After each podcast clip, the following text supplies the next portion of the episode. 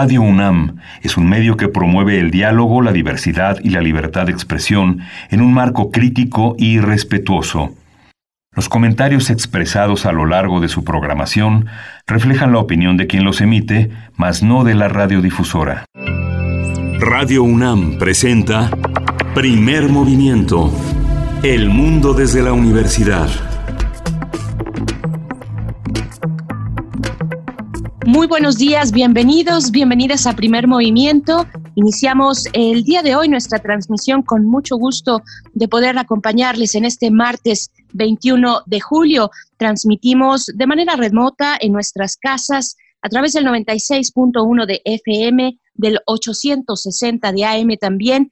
Y hay que decir, te llegamos, por supuesto, a la Radio Universidad de Chihuahua en tres frecuencias, en el 105.3, el 106.9 y el 105.7. Yo soy Berenice Camacho y doy la bienvenida también a mi compañero del otro lado del micrófono en su casa, Miguel Ángel Quemain. ¿Cómo estás, Miguel Ángel? Buenos días. Hola, Berenice Camacho. Buenos días. Buenos días a todos nuestros radioescuchas. Buenos días también a nuestros amigos, nuestros compañeros, nuestros colegas de la Radio Universidad de Chihuahua que nos escuchamos en el 105.3, en el 106.9 y en el 105.7, tres frecuencias que corresponden a Ciudad Cuauhtémoc, Ciudad Juárez y la Ciudad de Chihuahua, que se enlazan, dejan a un lado su programación propia para enlazarse en este esfuerzo conjunto, en esta colaboración que tenemos con Radio UNAM y la Radio Universitaria de Chihuahua. Y bueno, también les comentamos que durante toda esta semana estaremos grabados, grabados durante las dos primeras horas como un periodo vacacional prácticamente que yo me he tomado y que, pero Miguel Ángel, Miguel Ángel Quemán continuará hacia la tercera hora. Es una manera que hemos ideado para seguir en contacto con ustedes, seguir haciendo comunidad y a la vez también tomar un respiro necesario eh, para, para, continuar, tomar impulso y seguir en esta radio y en esta misión de comunicar a ustedes lo que ocurre al interior de la universidad y fuera de ella también. Así es que es también un mérito de la producción de este programa, de Frida Saldívar, de Uriel Gámez, de todo el equipo. Estamos grabados durante estas dos primeras horas. A la tercera llega Miguel Ángel Quemain completamente en vivo.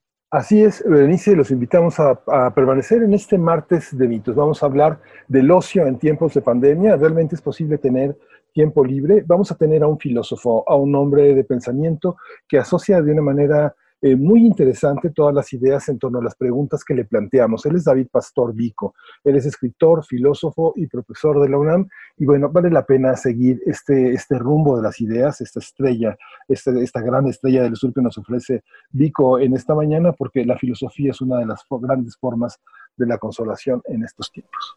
Por supuesto, y después le daremos la bienvenida a Federico Navarrete, que está a cargo de la sección Otras historias de la conquista. El tema que nos propone es política y guerra en México, Tenochtitlan, y, y vaya que es interesante esta asociación, estos dos conceptos que han ido juntos durante, eh, en, el pensamiento de muchas personas, de muchos pensadores, pensadoras de la política y de lo político, que no es lo mismo. Eh, política y guerra es lo que nos estará comentando Federico Navarrete. Él es historiador, él es antropólogo e investigador del Instituto de Investigaciones Históricas de la UNAM y está cada 15 días aquí con nosotros en esta sección Otras historias de la conquista. Sí, en la segunda hora de esta edición de Primer Movimiento vamos a tener el tema de las librerías independientes ante la COVID-19. Fue un punto de llegada importante porque eh, discutimos con Tomás Granados y José María Espinaza, dos editores también independientes, dos expertos, el tema de del tema de las librerías como un aspecto a recuperar en este nuevo regreso. Y lo vamos a conversar con su fundador y presidenta de la Red de Librerías Independientes, Claudia Bautista Monroy, y un librero, un librero de gran acervo, de gran trascendencia, como es Guillermo Núñez. Él es crítico literario, pero también es librero en La Murciélaga. Es una, es una librería importante, es una librería que hay que seguir y es de los proyectos que tenemos que rescatar en este regreso como lectores. Por supuesto, y después de nuestra nota del día estaremos llegando a la sección aire con recomendaciones de cultura de la UNAM. Y no solamente recomendaciones de cultura, son personajes que eh, están a cargo de proyectos culturales, de instituciones culturales, instancias y direcciones culturales, y que nos dan eh, pues materia para conversar. En este caso estaremos con Rosa Beltrán, escritora y directora de la Casa Universitaria del Libro de la UNAM, CASUL de la UNAM.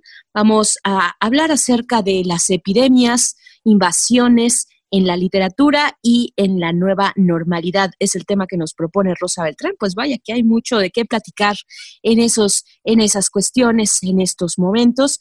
Y pues bueno, eso para nuestra, la programación, para estas dos primeras horas que les recordamos, son dos horas que estamos eh, de manera en un formato grabados. Hicimos esta selección previamente para tener este espacio vacacional, Así es que eh, hacia la tercera hora, repetimos, estará Miguel Ángel Quemain completamente en vivo. Así es que vámonos, vamos con esto, Miguel Ángel. Vamos a hablar de, en este martes, de mitos sobre el ocio en tiempos de pandemia. ¿Es realmente posible tener tiempo libre en estos tiempos? No solamente de pandemia, sino de capitalismo. Vamos a escuchar.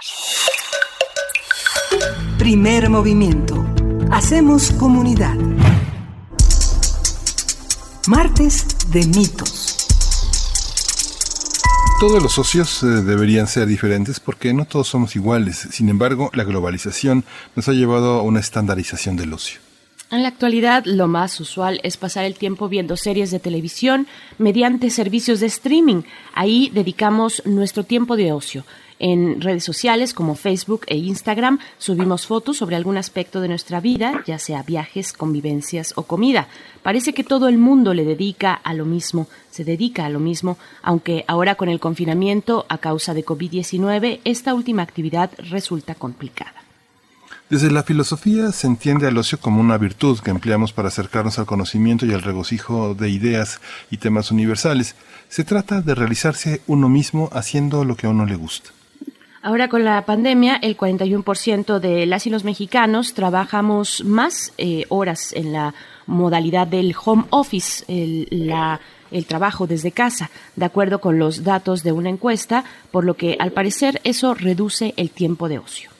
Para el filósofo David Pastor Vico, lo importante es identificar qué te hace realmente feliz, qué te gusta o en qué te sientes cómodo y no dejamos y no dejarnos llevar por la turborrealidad que nos contagia y por tanto a veces hacemos lo mismo que la mayoría de la gente, aunque ese tipo de ocio nos causa más estrés. Tendremos en estos momentos una conversación sobre esto, sobre el ocio en los tiempos de pandemia y las posibilidades de contar con tiempo libre. En este día nos acompaña David Pastor Vico. Él es escritor, filósofo y profesor de la UNAM y te damos la bienvenida. Gracias por estar esta mañana en primer movimiento, David Pastor Vico. Buenos días. Muchas gracias. Buenos días, Berenice. Buenos días, Miguel. Pues gracias, gracias. Echar un ratito con, con ustedes, con mis compañeros de la universidad hablando sobre el ocio en viernes. muy bien, esto creo, creo que es un buen momento para hacerlo. Gracias. Gracias, eh, David Pastorvico. Eh, ¿Cómo empezar a hablar del ocio? En la filosofía ocupa un lugar importante esa forma de meditación que permite alejarse de la vida cotidiana para ensimismarse y observarla desde un lugar privilegiado, que es el de la aparente inactividad. ¿Cómo, cómo empezar a discutirlo? Pues mira, lo primero es empezar a discutirlo por su etimología. Creo que es lo más sensato y en filosofía es algo que nos gusta hacer mucho porque pone los ladrillos básicos para iniciar la conversación. ¿no? Cuando hablamos de ocio tenemos que hablar de un término latino que es el otium.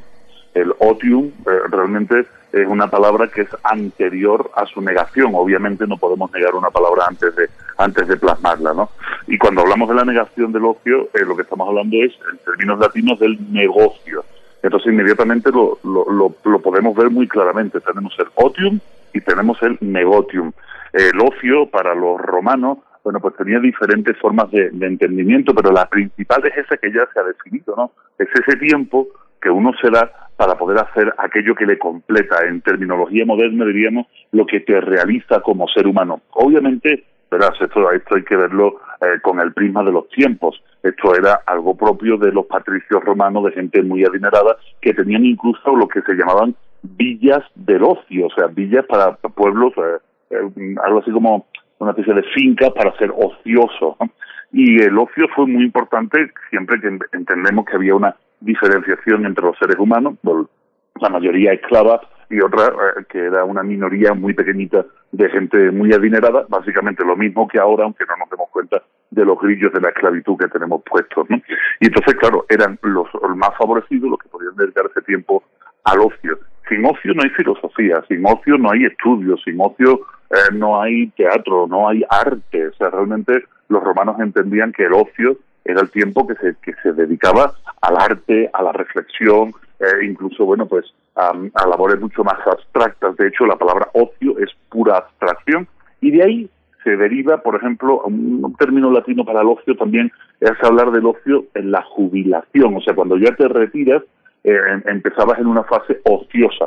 El problema es que a lo largo de los años, sobre todo pasado por el filtro de la cultura cristiana, eh, resulta que en los conventos, en los monasterios eh, de la Edad Media, el ocio era un mal consejero, había que ocuparse muchísimo, o rezabas o trabajabas, la famosa frase ora et labora, de tal manera que se intentaba eliminar todo el tiempo del ocio porque se veía el ocio como algo pernicioso, como algo malo, como algo que había que em, sacar de, la vida cotidiana porque el ocio eh, era el camino más cercano al vicio. Esto es una mentalidad muy cristiana, muy, muy católica. El ocio y el vicio se meten en la misma en el mismo paquete y lamentablemente lo que nos ha llegado, como en la historia, esto es algo que sabemos muy bien, la historia la escriben los vencedores, en este caso estas ideas fueron las vencedoras y hoy en día parece que cuando hablamos de ocio hay gente que se enfada y dice que, que no debemos de ser ociosos, que debemos de estar siempre ocupados y claro, esto genera mm, para muchas personas una ansiedad enorme y al final su tiempo de ocio lo pasan intentando ser productivos, intentando hacer algo. Entonces se habla eso del ocio de calidad y resulta que ahora el ocio de calidad también va aparejado a cuánto dinero te gastes en el tiempo de ocio, ¿no? Entonces al final e, esa concepción latina primera, esa concepción noble y virtuosa está desapareciendo y yo creo que sería muy sano que en estos tiempos de pandemia la, la recuperáramos, pero pero a, fuerzas, o sea, que hiciéramos una campaña por el ocio inteligente y, y perdón porque me extienda en la, en la contestación, hay una entrevista de Fernando Sabater que dio antes de ayer al periódico El Español y, y, voy a rescatar una frase de Fernando que me parece muy acertada. La frase de Fernando dice que eh, la gente culta es la que en su ocio de fin de semana gasta mucho menos dinero que la gente que no tiene formación porque el que es culto no necesita eh, gastar dinero en el ocio porque se puede dar a la contemplación, a la conversación, a escribir, a meditar, no necesita tampoco de, ese gasto que el que no tiene ese bagaje cultural lo tiene que invertir comprando, gastando dinero porque no sabe cómo invertir ese tiempo de ocio, porque necesita rentabilizarlo de alguna manera. No creo que es una reflexión muy interesante y más ahora que tenemos que estar en casa eh, y también cuidar mucho las economías. Por supuesto. Vico, nuestra misma universidad, a fuerza de ser una institución fundamental para la sociedad, una institución que impulsa, que también es un ejemplo, eh, ha decidido, decidió desde el principio de esta pandemia eh, tomar el lema de la UNAM no para, ¿no? Eh, es como vamos a seguir, es un impulso que tenemos, estamos a mitad del, del semestre, en fin, hay muchas condiciones ahí, pero quisiera un poco hablar sobre eso, sobre el no parar, sobre el tema de productividad en esta sociedad, eh, que se ha puesto también en, cuestionamiento. Eh, paramos, no paramos, cómo paramos, cómo estamos haciendo nuestro trabajo desde casa. Hoy también en día, vaya, yo quisiera preguntarte si, si hay o no una idea equilibrada del ocio con estos eh, pues conceptos muy eh, comerciales tal vez del mindfulness, ¿no? De, tener una vida plena, eh, muchos de ellos en inglés, vocablos en inglés. El slow food, eh, comer con calma, tener ese, momento y ese espacio, todas estas cuestiones pues muy publicitarias, ¿no? ¿Cómo, cómo hacer un equilibrio con el ocio que, que pueda seguir siendo una virtud y no solamente una etiqueta comercial?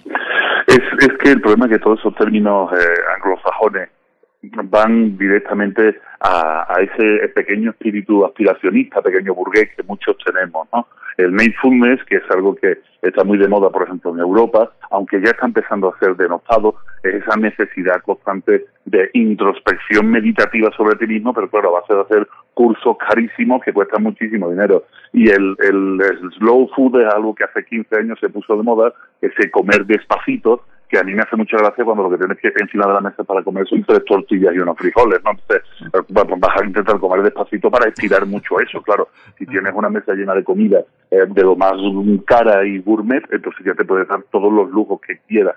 Eh, estamos haciendo del ocio un negocio. Estamos, estamos invirtiendo, y es una perversión, ¿no? Estamos invirtiendo el término latino no podemos hacer del ocio un negocio porque entonces desvirtuamos absolutamente todo. Y el problema es la turborrealidad. Esto es un término que hay muchos filósofos ahora trabajando en, en este en este concepto de esta realidad eh, a hipervelocidad en la que tenemos que estar demostrando constantemente eh, no solo que somos productivos, sino además que somos productivos, que somos muy felices y que estamos eh, absolutamente contentos de lo que estamos haciendo. Y en muchos casos el teletrabajo, el home office, si nos ponemos ya tiquismiquis con las palabras anglosajonas, pues el, teletrabajo lo que está haciendo es eh, aumentar esas dosis de estrés. La gente tenía hasta al tiempo previo a la pandemia tenía unos horarios estipulados, aunque en México ya sabemos que los horarios de trabajo son perdónenme la expresión, pero son una idiotez, ¿no? Simplemente porque somos el país que más horas trabaja del mundo, porque tenemos ese concepto de que cuanto más horas paso delante de, la pantalla de la computadora en la oficina o, o, dentro de la propia institución, resulta que soy más productivo cuando somos uno de los países menos productivos del mundo, ¿no? Pero bueno, teníamos ese concepto de que tenemos que echar muchas horas, ¿no? Una presión muy fuerte sobre las horas de trabajo. Y en cuanto nos metemos en casa, resulta que trasladamos esa presión a nuestro propio domicilio. Cuando el teletrabajo puede ser una herramienta para que para demostrar que eh, con menos horas se pueden hacer más cosas, resulta que hemos aumentado la presión sobre nosotros para demostrar que estamos trabajando.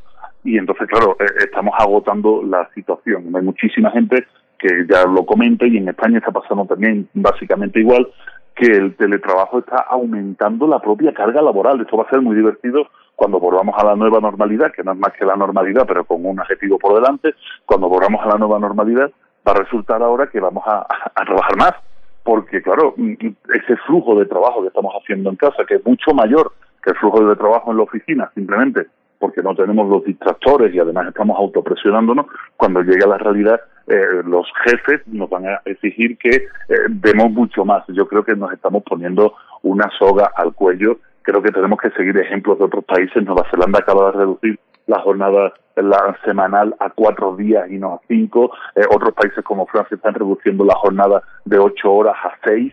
Eh, creo que hay que ser un poco más inteligentes, pero no nos estamos dando el tiempo de pensar. El ocio es fundamentalmente tiempo de pensar y de pensarse. Y, de pensar y de pensarse en términos muy filosóficos, no en términos del mindfulness, por ejemplo, que nos dice aquello del no se te el conoce te como, eh, a ti mismo como la, la cúspide del, auto, del autoayuda, del autoconocimiento. No es verdad. El Noxete Ipsum, esa, esa frase tan famosa que aparecía en, en el oráculo de Delfos, la entrada del templo de Apolo, ¿no? Esa frase que, que es la fundamentación de la Academia de Platón, en el fondo lo que viene a decir es, conócete a ti mismo para ver de qué manera eres útil a tu sociedad. No útil de una manera laboral, sino cómo puedes hacer que eh, tu sociedad sea más armónica, que el, entorno en el que vivas sea más cómodo. Básicamente, conócete a ti mismo para ser tú y los demás más felices. Pero claro, aquí estamos utilizando una palabra, felicidad, que, en los últimos años se ha convertido eh, nuevamente en un negocio. Ahora nos quieren vender la felicidad, quieren que invirtamos nuestro tiempo de ocio gastando mucho dinero para ser más felices y si no somos felices y sobre todo si no demostramos que, somos felices estamos cometiendo un error. Creo que si de algo nos pudiera servir este, este confinamiento en nuestro domicilio es para reconciliarnos con la gente que vive en él. Creo que esto es fundamental, creo que esto es algo básico y lógico y además gratuito y sano. Bajo nuestro techo vive más gente, a menos que seamos solterones o solteronas, pero bajo nuestro techo vive más gente. Esa gente con la que durante eh, eh, todo el tiempo de trabajo no podemos convivir y que nos encontramos por la noche y que casi son extraños, resulta que ahora estamos conviviendo con ellos. Está pasando muchas cosas, ¿eh? y cosas malas y cosas buenas. Las cosas malas es que están aumentando muchísimo, diga, el número de divorcios cuando acabe la pandemia va a ser bestial. Esto ha pasado en todos los países confinados, simplemente porque la gente está descubriendo que la persona con la que convive no es capaz de convivir porque es que, claro, si trabajamos 8, 9, 10, 12 horas al día, no, no hay problemas de convivencia porque vamos a dormir.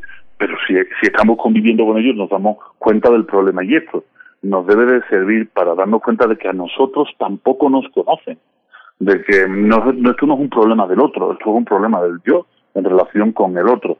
Y aquí es donde tenemos que empezar a, darnos cuenta de que el ocio no es un tiempo solitario en esta situación, que el ocio es un tiempo compartido, es un tiempo de reflexión, de conocimiento de, de la otra persona de la, o de las otras personas que habitan con nosotros y que esto, bien llevado, es el camino de la felicidad. O sea, esto es lo que para los griegos sería empezar a ser más felices, no acaparar cosas.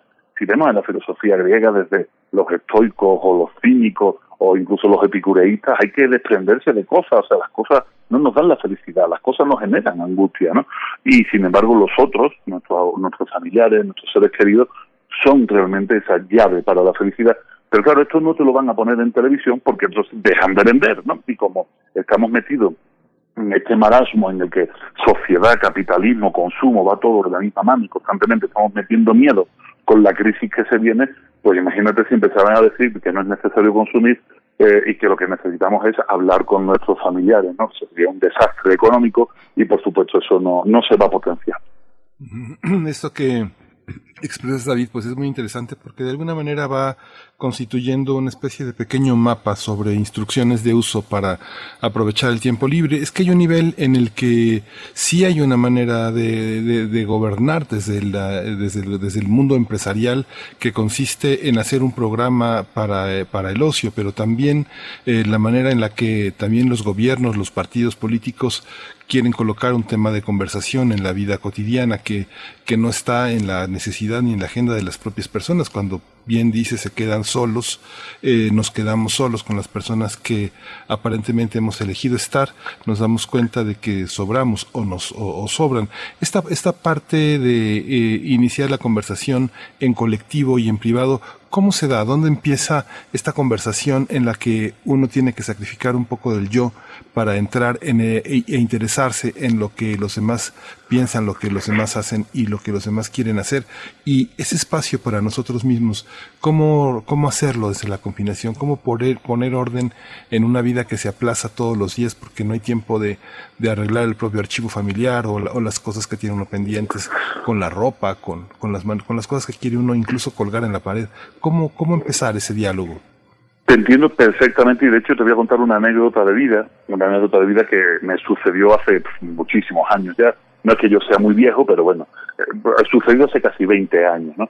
Eh, hace 20 años me invita un grandísimo filósofo español, Gustavo Bueno, eh, uno de los grandes filósofos eh, contemporáneos españoles, de fallecido lamentablemente hace unos años, me invita a su casa de Oviedo, en, el, en Asturias, en el norte de España. Me invita a pasar casi 15 días allí, unas sesiones de trabajo, una cosa muy, muy, muy filosófica, ¿no? Pero lo bonito fue que me invitó a su domicilio, donde vivía él con su esposa, estaba también uno de sus nietos, bueno, había había gente en el núcleo familiar. Eh, yo soy fruto de una familia trabajadora emigrante española que se fue a Bélgica, después retornó sin estudios universitarios, o sea, una familia muy arquetípica, muy prototípica de los años 70 y 80 en, en España, ¿no? En este momento de la transición. Una familia educada fundamentalmente por la por la inercia y después por la televisión, ¿no? Cuando voy a casa del filósofo Gustavo Bueno, eh, bueno, pues a la hora de comer era como todas las familias sentados alrededor de la televisión y viendo las noticias de, televisión. Y sin embargo, cuando, cuando daban una noticia que podía parecer interesante, Gustavo Bueno le daba al botón de mute del control remoto, o sea, mutaba el control remoto, y entonces decía, ¿qué os ha parecido esta noticia? Para mí eso fue un shock, porque la forma habitual de consumir televisión de cualquier hogar del mundo, educado desde la televisión y desde esta contemporaneidad que nos machaca, es eh, que la televisión manda, que la televisión es la voz que todo el mundo oye y que cuando estás comiendo nadie habla en la mesa porque si hablas no dejas escuchar la televisión.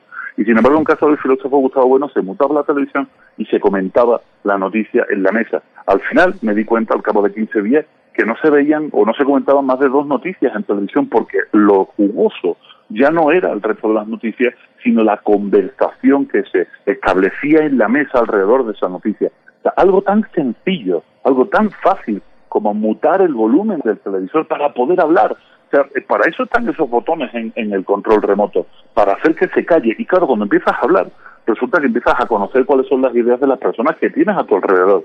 Si no hablas con ellas, si no comentas con ellas, no puedes saber cuál es el tejido intelectual, emocional, afectivo que tienes alrededor tuya. Si estamos constantemente viendo series en Netflix o en HBO o en Amazon Prime y estamos consumiendo temporadas y temporadas y temporadas, cuando nos damos tiempo para hablar. Y es en el descubrimiento del otro, en el que encontramos nuestro propio tiempo para nosotros, porque es el momento en el que después de hablar durante cuatro o cinco horas, cada uno dirá, bueno, pues me voy a la cama o me voy a la habitación o me separo.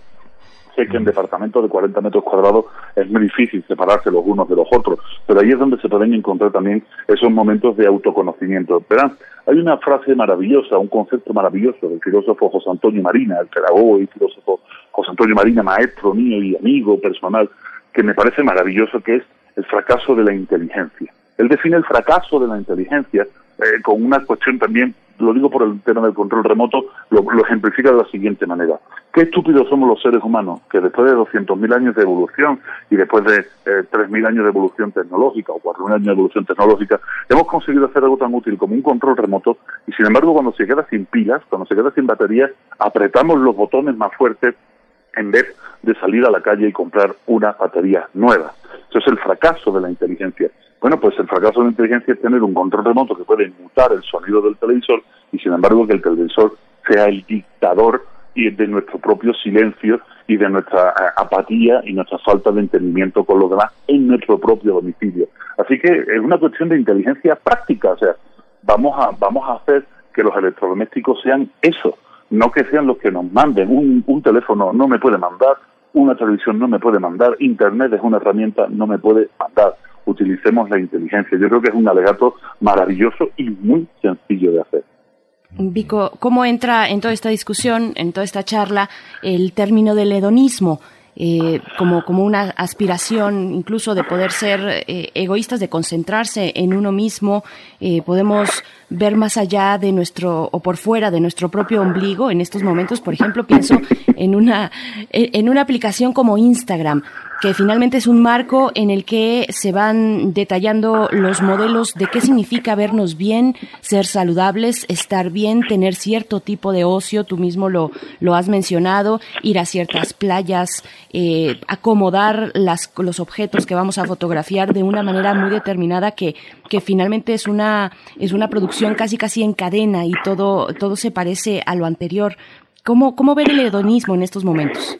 Pues mira, vuelvo al inicio de la conversación. Definamos qué es el hedonismo y nos daremos cuenta del problema de la historia, ¿no? Para los griegos, sobre todo para Epicuro, el, el hedonismo no es como hoy entendemos la búsqueda del placer por el placer o el gusto por el gusto.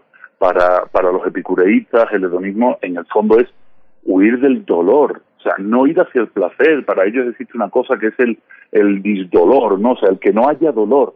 Eh, sin embargo, a lo largo de la historia, nuevamente, este término es un término que se ha ido eh, afeando, que se ha ido eh, convirtiendo en algo em, medio vicioso, en algo que da incluso pudor hablar de hedonismo, porque creemos que el hedonismo es el placer por el placer y empezamos a pensar en orgías y bacanales y empezamos a pensar en este tipo de, de superficialidades.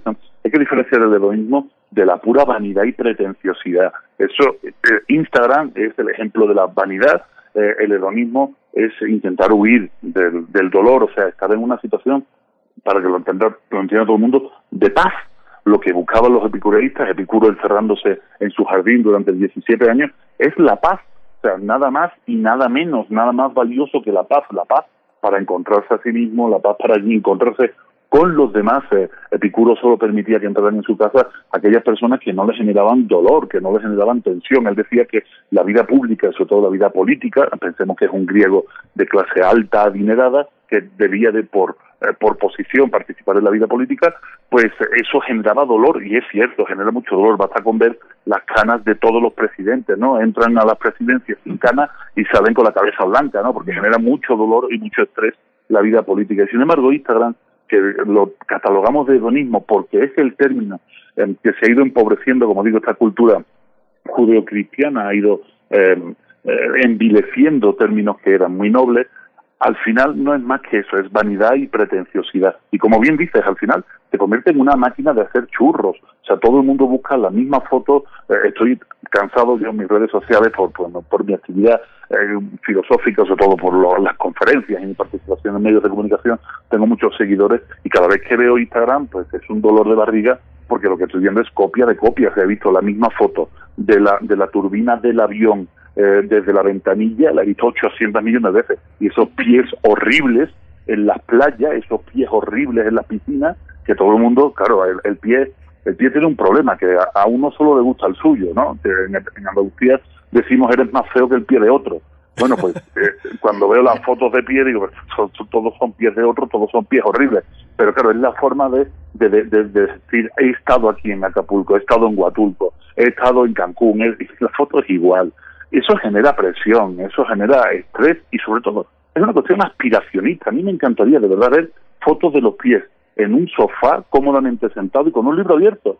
Pero de esas no veo, porque eso lo puede hacer cualquiera y como estos medios de, de estas redes sociales son para demostrar lo felices que somos y eso lo puede hacer cualquiera, resulta que no se ve la felicidad en la cotidianidad, que es donde precisamente debe de estar, porque si fiamos la felicidad a momentos puntuales de la vida que tenemos que perseguir, esto es un horror. Y es un horror por una razón muy sencilla. Esto, el Yuval Noah Harari, en uno de sus libros, lo explica muy bien y creo que es muy fácil de entender. Es mucho más la ansiedad que generamos por conseguir la felicidad que la recompensa química que la felicidad nos da cuando la conseguimos. O sea, sobre todo cuando volcamos la felicidad en la consecución de algo. ¿Esto qué significa?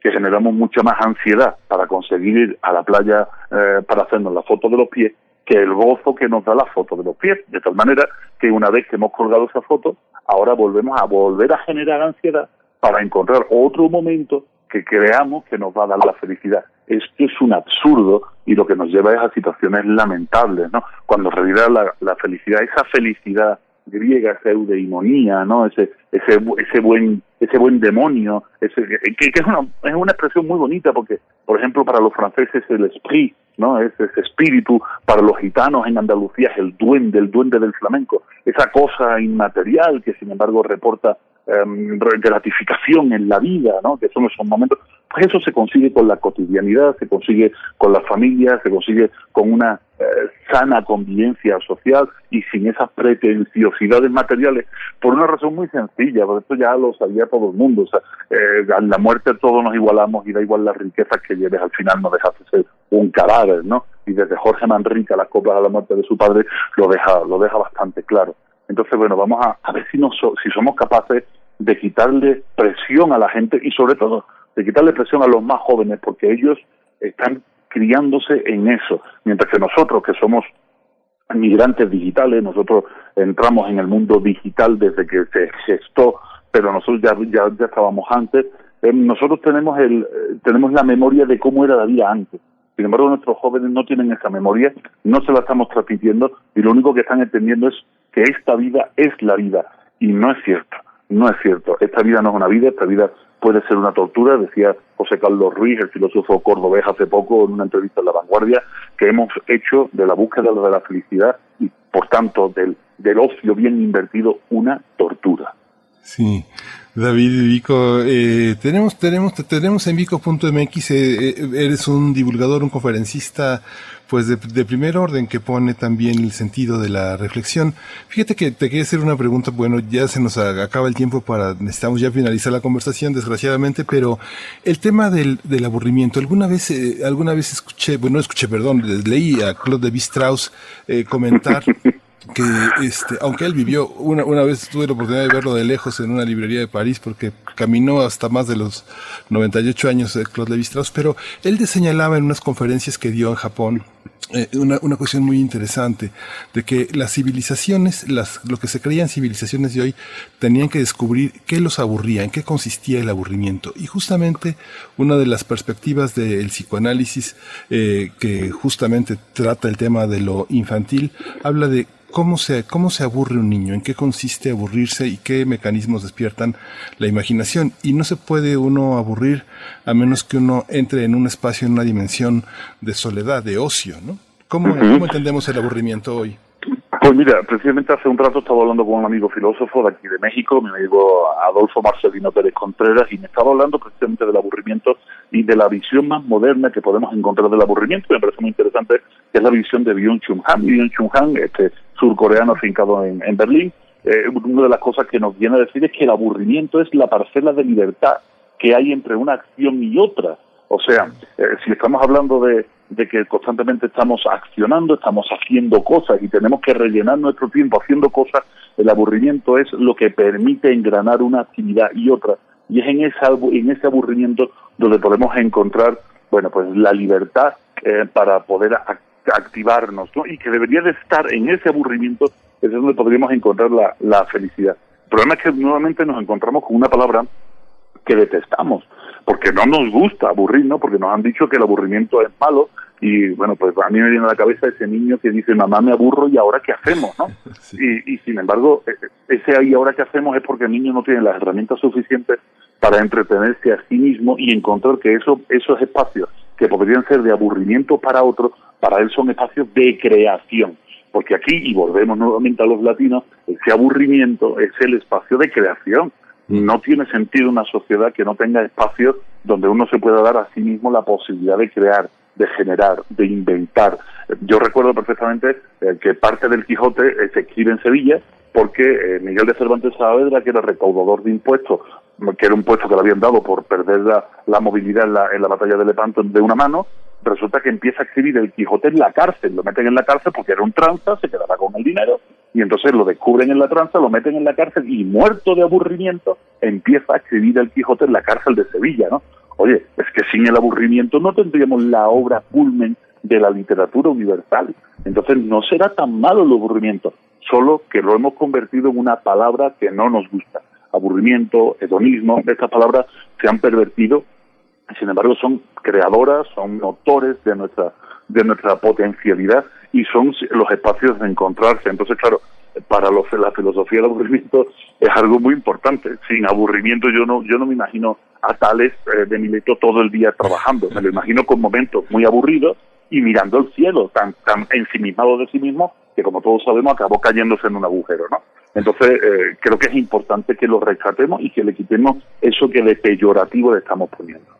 Por supuesto. Pues Vico, se nos ha acabado el tiempo, pero ha sido un placer poder conversar contigo, reflexionar sobre todas estas cuestiones. Yo en lo personal, si tengo un webinar cultural más, eh, no sé qué voy a hacer, porque hay una oferta tan abrumadora que, que, de verdad la turbo realidad nos, nos ha rebasado y ha entrado a nuestras casas también. Hay una oferta cultural que está a nuestra mano que, que puede generar también mucha angustia, mucha angustia. Eh, eh, y, bueno, hay que seguir conversando, Vico, si te parece, en un futuro muy próximo. Invitamos a la audiencia también a que revise en la Gaceta UNAM. Hay una entrevista que te hicieron, te hizo la Gaceta UNAM, La turbo realidad que vivimos impide un ocio pleno. Eh, y pues ahí está en nuestras redes sociales. Te agradecemos mucho. Un abrazo pleno también para ti y nos escuchamos pronto. Muchísimas gracias, Berenice. Muchísimas gracias, Miguel. Y estoy para lo que ustedes necesiten. Sí, ha sido un placer, verdaderamente. Muchas gracias, Vico. Primer movimiento. Hacemos comunidad. Eh, regresamos de esta conversación con David Pastor Vico, escritor, filósofo y profesor de la UNAM. Ojalá y regrese usted a esta conversación. Es importante retomar este, esta ruta de pensamiento que ofrece este filósofo. Vamos a escuchar de Ernesto García León, este gran maestro, este gran representante de la música veracruzana, nada menos que una rumba que titula Rumba Veracruzana.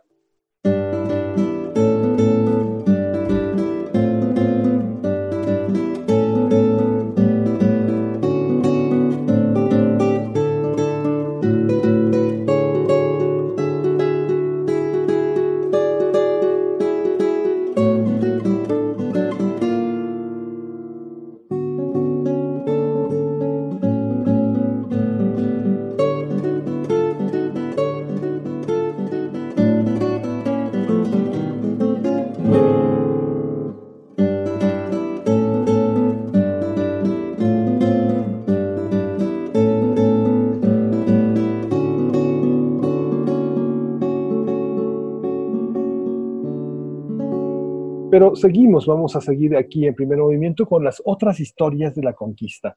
Federico Navarrete es el titular de esta búsqueda, de esta exposición, y hoy el tema es Política y Guerra en México Tenochtitlan. Federico Navarrete es historiador, antropólogo e investigador del Instituto de Investigaciones Históricas de la UNAM. Primer movimiento. Hacemos comunidad. Otras historias de la conquista.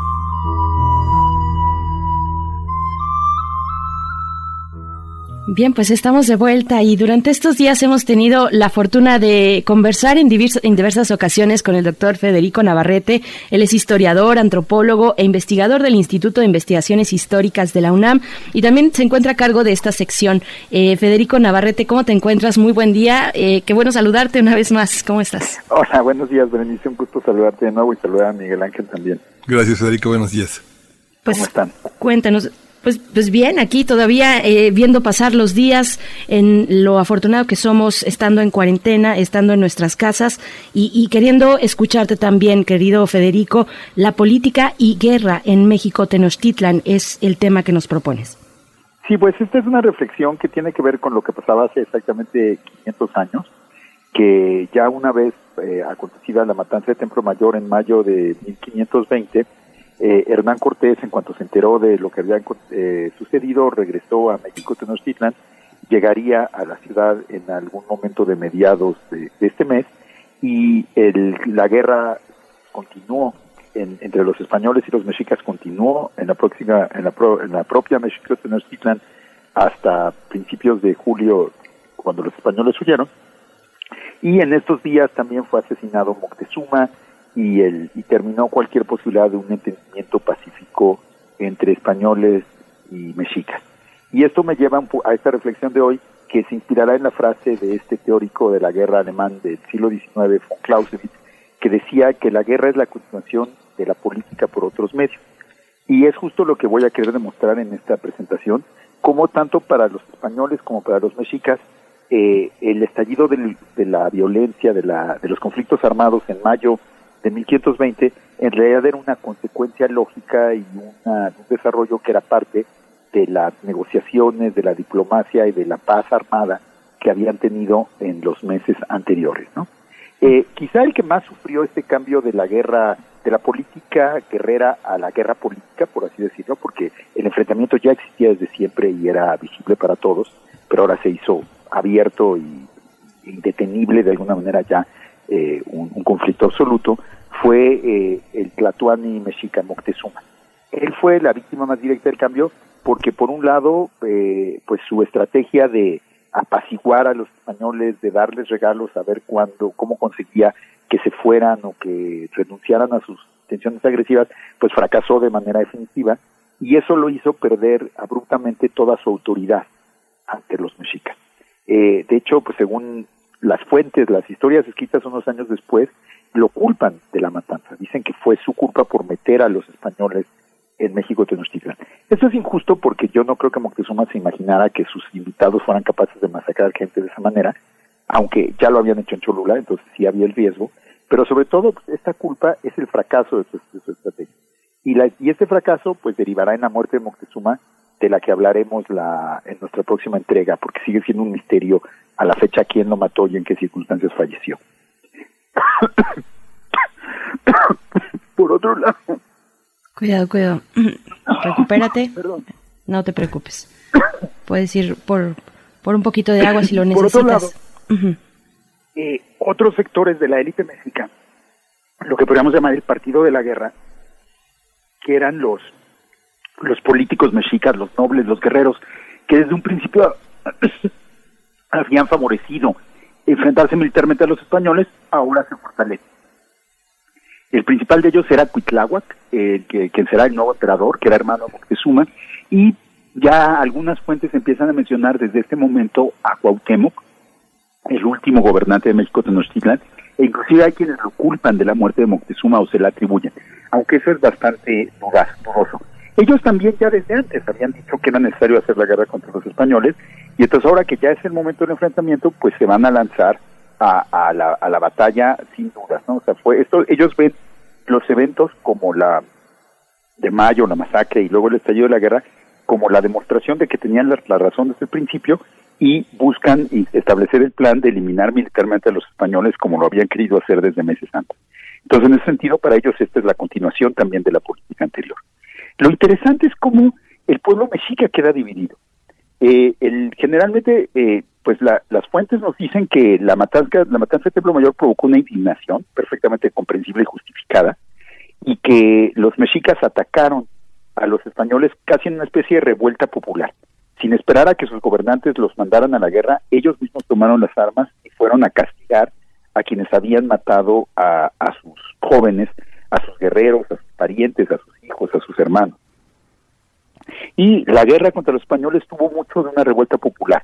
Eran ataques grandes de muchísimas personas, no muy organizados a veces, que mostraban una, una indignación generalizada contra los españoles. Pero al mismo tiempo, la, la historia de las cosas de la Nueva España, de Sagún, la historia general de Sagún, nos, nos da un detalle muy interesante. Cuenta que una noche unos vigías que estaban fuera de la, del Palacio de Axayácatl, donde estaban refugiados los españoles, vieron llegar a unas personas que les llevaban alimentos a los españoles. Y que así se enteraron que eh, Moctezuma, que todavía era prisionero de los españoles y que en general los españoles habían recibido continuamente alimentos que pues los permitían mantenerse vivos y resistir al ataque mexica. Esto generó, según la propia historia eh, recogida por Sagún, una persecución sistemática contra la gente del pueblo. Esto nos señala una división profunda. Parece que en México Tenochtitlan había sectores populares, quizá también constituidos por otomíes y por gente de otros grupos étnicos que no querían la guerra o que estaban del lado de los españoles y que más bien consideraban que sus enemigos eran los guerreros mexicas. Esto nos muestra una división muy profunda en el seno de la propia sociedad mexica que se manifestará más adelante cuando también al inicio del cerco en, en 2000 eh, en 1521 muchos sectores de la ciudad también van a, buscar la paz con los españoles y van a querer impedir la guerra. Entonces, aún en este momento, la política sigue siendo una opción para la guerra. No todos están 100% convencidos que el único camino sea la violencia y la solución militar. En cambio, los españoles sí están convencidos.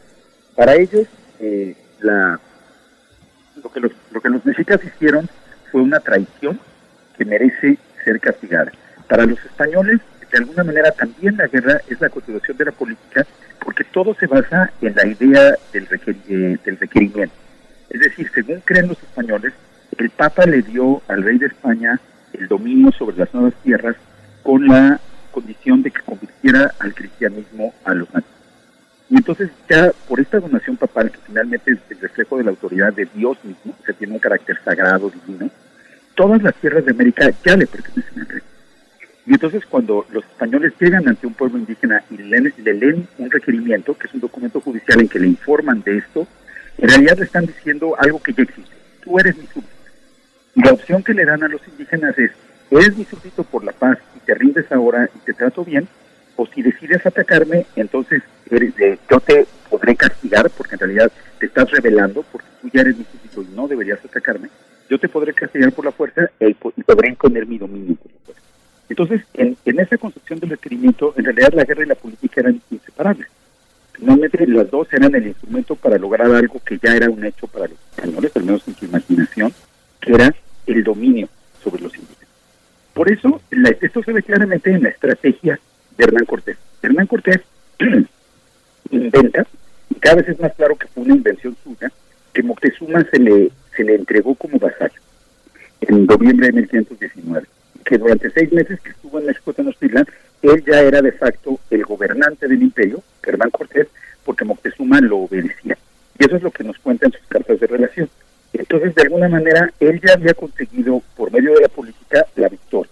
Él ya se consideraba el, el bueno, que le ofrecía al rey que esas tierras, el rey de España, que esas tierras ya eran suyas porque Moctezuma se había dado como vasallo al, al rey de España. Y entonces cuando estalla la guerra, que por cierto estalla por culpa de los españoles, por la masacre de Templo Mayor, los españoles dicen que la guerra que hacen los mexicas es una traición, porque ya eran súbditos y ahora cometen una traición al atacar a sus señores legítimos. Y, como, y por lo tanto, la guerra es un castigo justo. Y esto justifica que entonces la, la, la única manera de imponer la política sea la violencia, que es la guerra justa, y también justifica que esta guerra justa pueda ser atrozmente violenta y atrozmente brutal porque se está castigando un delito. No se está atacando a inocentes eh, que no tenían nada que ver con la corona, sino se está atacando a personas que ya habían aceptado la soberanía del rey y que la rechazaron, y que por lo tanto son traidores, y ese pues, es un delito de lesa majestades, es una, es una falla muy grave que merece ser castigada. Entonces, en esta, eh, les digo que toda esta visión de Cortés tiene mucho de inventado.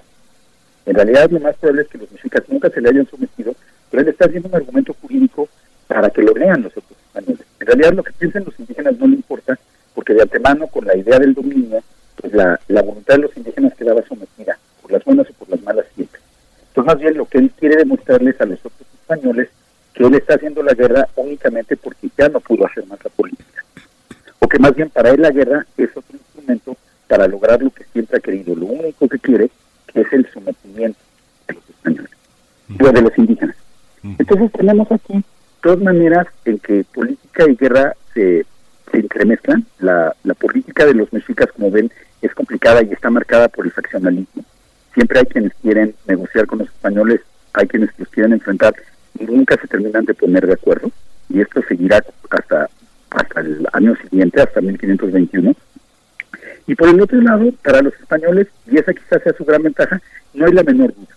Ellos tienen derecho a apoderarse de estas tierras, sea por las buenas, lo cual prefieren porque básicamente les cuesta menos vidas a ellos mismos y pueden reservar mayores riquezas, o sea por las malas, y si es por las malas, entonces no es culpa de ellos, sino es culpa de los indígenas que los obligaron a utilizar la violencia.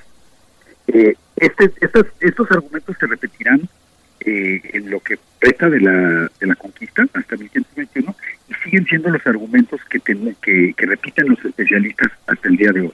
Entonces, de alguna manera, la conquista 500 años después también sigue siendo esta, esta combinación pues mortífera, pero a la vez complejísima entre guerra y política. ¿Cómo sabemos qué están pensando los indígenas en ese momento? ¿Qué, qué, qué, fuentes hay? ¿Hay documentación para entender a todos los sectores que están en disonancia? No, lamentablemente es, es muy difícil. Tenemos, las historias que nos cuentan la perspectiva mexica o azteca de la conquista, que son básicamente los anales de Tlatelolco, que fue escrita en los años 40 o 50 del siglo XVI, la historia de Sagún, que fue escrita entre los años 40 y 70, las crónicas de, algunos otros historiadores indígenas, son muy posteriores. Eh, tenemos la ventaja de que es probable que hayan sido, eh, hayan retomado testimonios de testigos presenciales de los hechos, pero también nos muestran más bien ya una elaboración política y cultural hecha tiempo después de la conquista. Y es ahí embargo, donde tenemos estas pistas muy chiquitas. Por ejemplo, la, la descripción de cómo los guerreros perseguían a la gente del pueblo porque pensaban que la gente del pueblo quería darle de comer a Moctezuma y a los españoles, está en la propia historia de Según. Entonces creo que eso refleja divisiones que 50 años después deben haber estado todavía presentes en la mente de los mexicas. Pues, pues qué, qué interesante. Y, cómo pensar eh, a 500 años en la justificación jurídica de la guerra y del dominio también, como nos lo cuentas, querido Federico Navarrete, que, que desde, desde pues toda, digamos, la historia moderna o la teoría moderna de la política, pues tiene varios representantes de la, de, precisamente de estas dos dimensiones, de la guerra y de la política, siempre de la mano, y se han encargado eh, muchos pensadores, pensadoras de desentrañar esta relación interesante y pues te agradecemos que lo pongas esta mañana aquí en la mesa, en también eh, pues invitarles a quienes nos escuchan que se acerquen a Noticonquista, que puedan seguir, que puedan dar este seguimiento junto con ustedes que nos ofrecen en este portal noticonquista.unam.mx, este fabuloso eh, pues proyecto del Instituto de Investigaciones Históricas en el que tú estás eh, a cargo con otros con otros historiadores, historiadoras. Te agradecemos mucho, Federico, y nos escuchamos en 15 días contigo. Claro que sí, es un grupo siempre estar, es un gusto siempre estar con ustedes y justamente Noticonquista va a estar muy activo en estos días, entonces les recomendamos acercarse a nuestras, a nuestras páginas. Perfecto. muchas gracias. Pues ahí estaremos, Federico Navarrete. Primer movimiento. Hacemos comunidad. Bien, estamos ya de vuelta después de esta conversación en otras historias de la conquista con Federico Navarrete. Regresamos para despedir la primera hora, Miguel Ángel Quemain, eh, y despedirnos también de la Radio Universidad de Chihuahua. Siempre es un gusto estar con ustedes. Ojalá podamos encontrarnos mañana a partir de las seis de la mañana, hora de Chihuahua, siete de la mañana, hora del centro del país en esas tres frecuencias que alojan a la Radio Universidad de eh, Chihuahua en el 105.3, en el 106.9 y el 105.7. Nos despedimos de ustedes. Nosotros seguimos aquí en el 96.1 de FM, también en el 860 de AM hacia nuestra segunda hora. Vamos con música, vamos a escuchar ahora de Eduardo Angulo, este, este compositor, este gran violinista mexicano. Vamos a escuchar su concierto que se llama eh, Divertimento. Bien, pues vamos a hacer este corte y volvemos. Están en primer movimiento.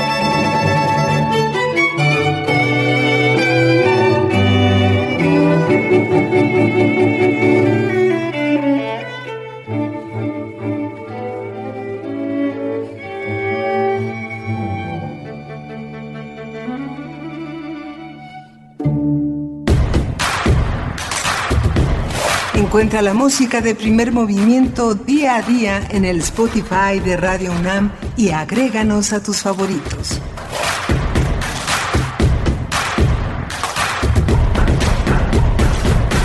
Ya estamos de vuelta. Muchas gracias por permanecer en sintonía con Radio UNAM. Estamos iniciando nuestra segunda hora de transmisión aquí en primer movimiento y saludo a mi compañero Miguel Ángel Quemain que se encuentra igual que yo de manera remota en su casa y además grabados Miguel Ángel, al menos durante estas dos primeras horas. La tercera hora es toda tuya y será completamente... ¿Cómo estás Miguel Ángel? Hola, Berenice Camacho, buenos días, buenos días a todos nuestros radioescuchas, a nuestros radioescuchas de la radio Nicolaita allá en Morelia, Michoacán. Hemos hecho una pausa en esta eh, interrupción administrativa esto que llamamos vacaciones. Hemos hecho una, en realidad una pausa porque primer movimiento pues no para. Hemos hecho una selección de las, eh, de las eh, conversaciones que hemos sostenido con los temas que más nos ocupan, sobre todo en esta pandemia, cómo se articula la vida cotidiana, la importancia de muchas formas de entender esta pandemia desde distintas ópticas. Y hoy va a ser el tema de las librerías independientes ante la COVID-19. Vamos a tener la presencia de Claudia Bautista Monroy. Ella fundó y preside la red de librerías independientes y vamos a tener a un librero de lujo. Es nada menos que Guillermo Núñez, él es crítico literario y es librero en la Murciélaga.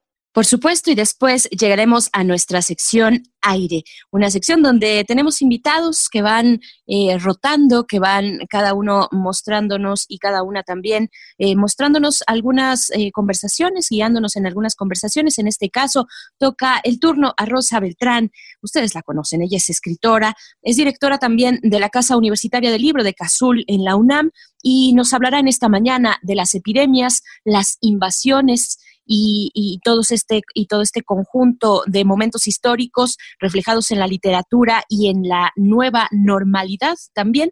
Así es que bueno, son conversaciones que no se pueden perder, que hemos tenido a lo largo de los últimos meses, de las semanas más recientes y que traemos de nuevo gracias a una selección de nuestra productora Frida Saldívar, también el apoyo eh, en la producción de Uriel Gámez. Y bueno, les invitamos a ir en este momento a escuchar esta conversación, las librerías independientes ante la COVID-19, en esta, pues ya lo decías, Miguel Ángel Quemain, con Claudia Bautista Monroy y Guillermo Núñez. Vamos a escuchar esta conversación y volvemos, están en primer movimiento.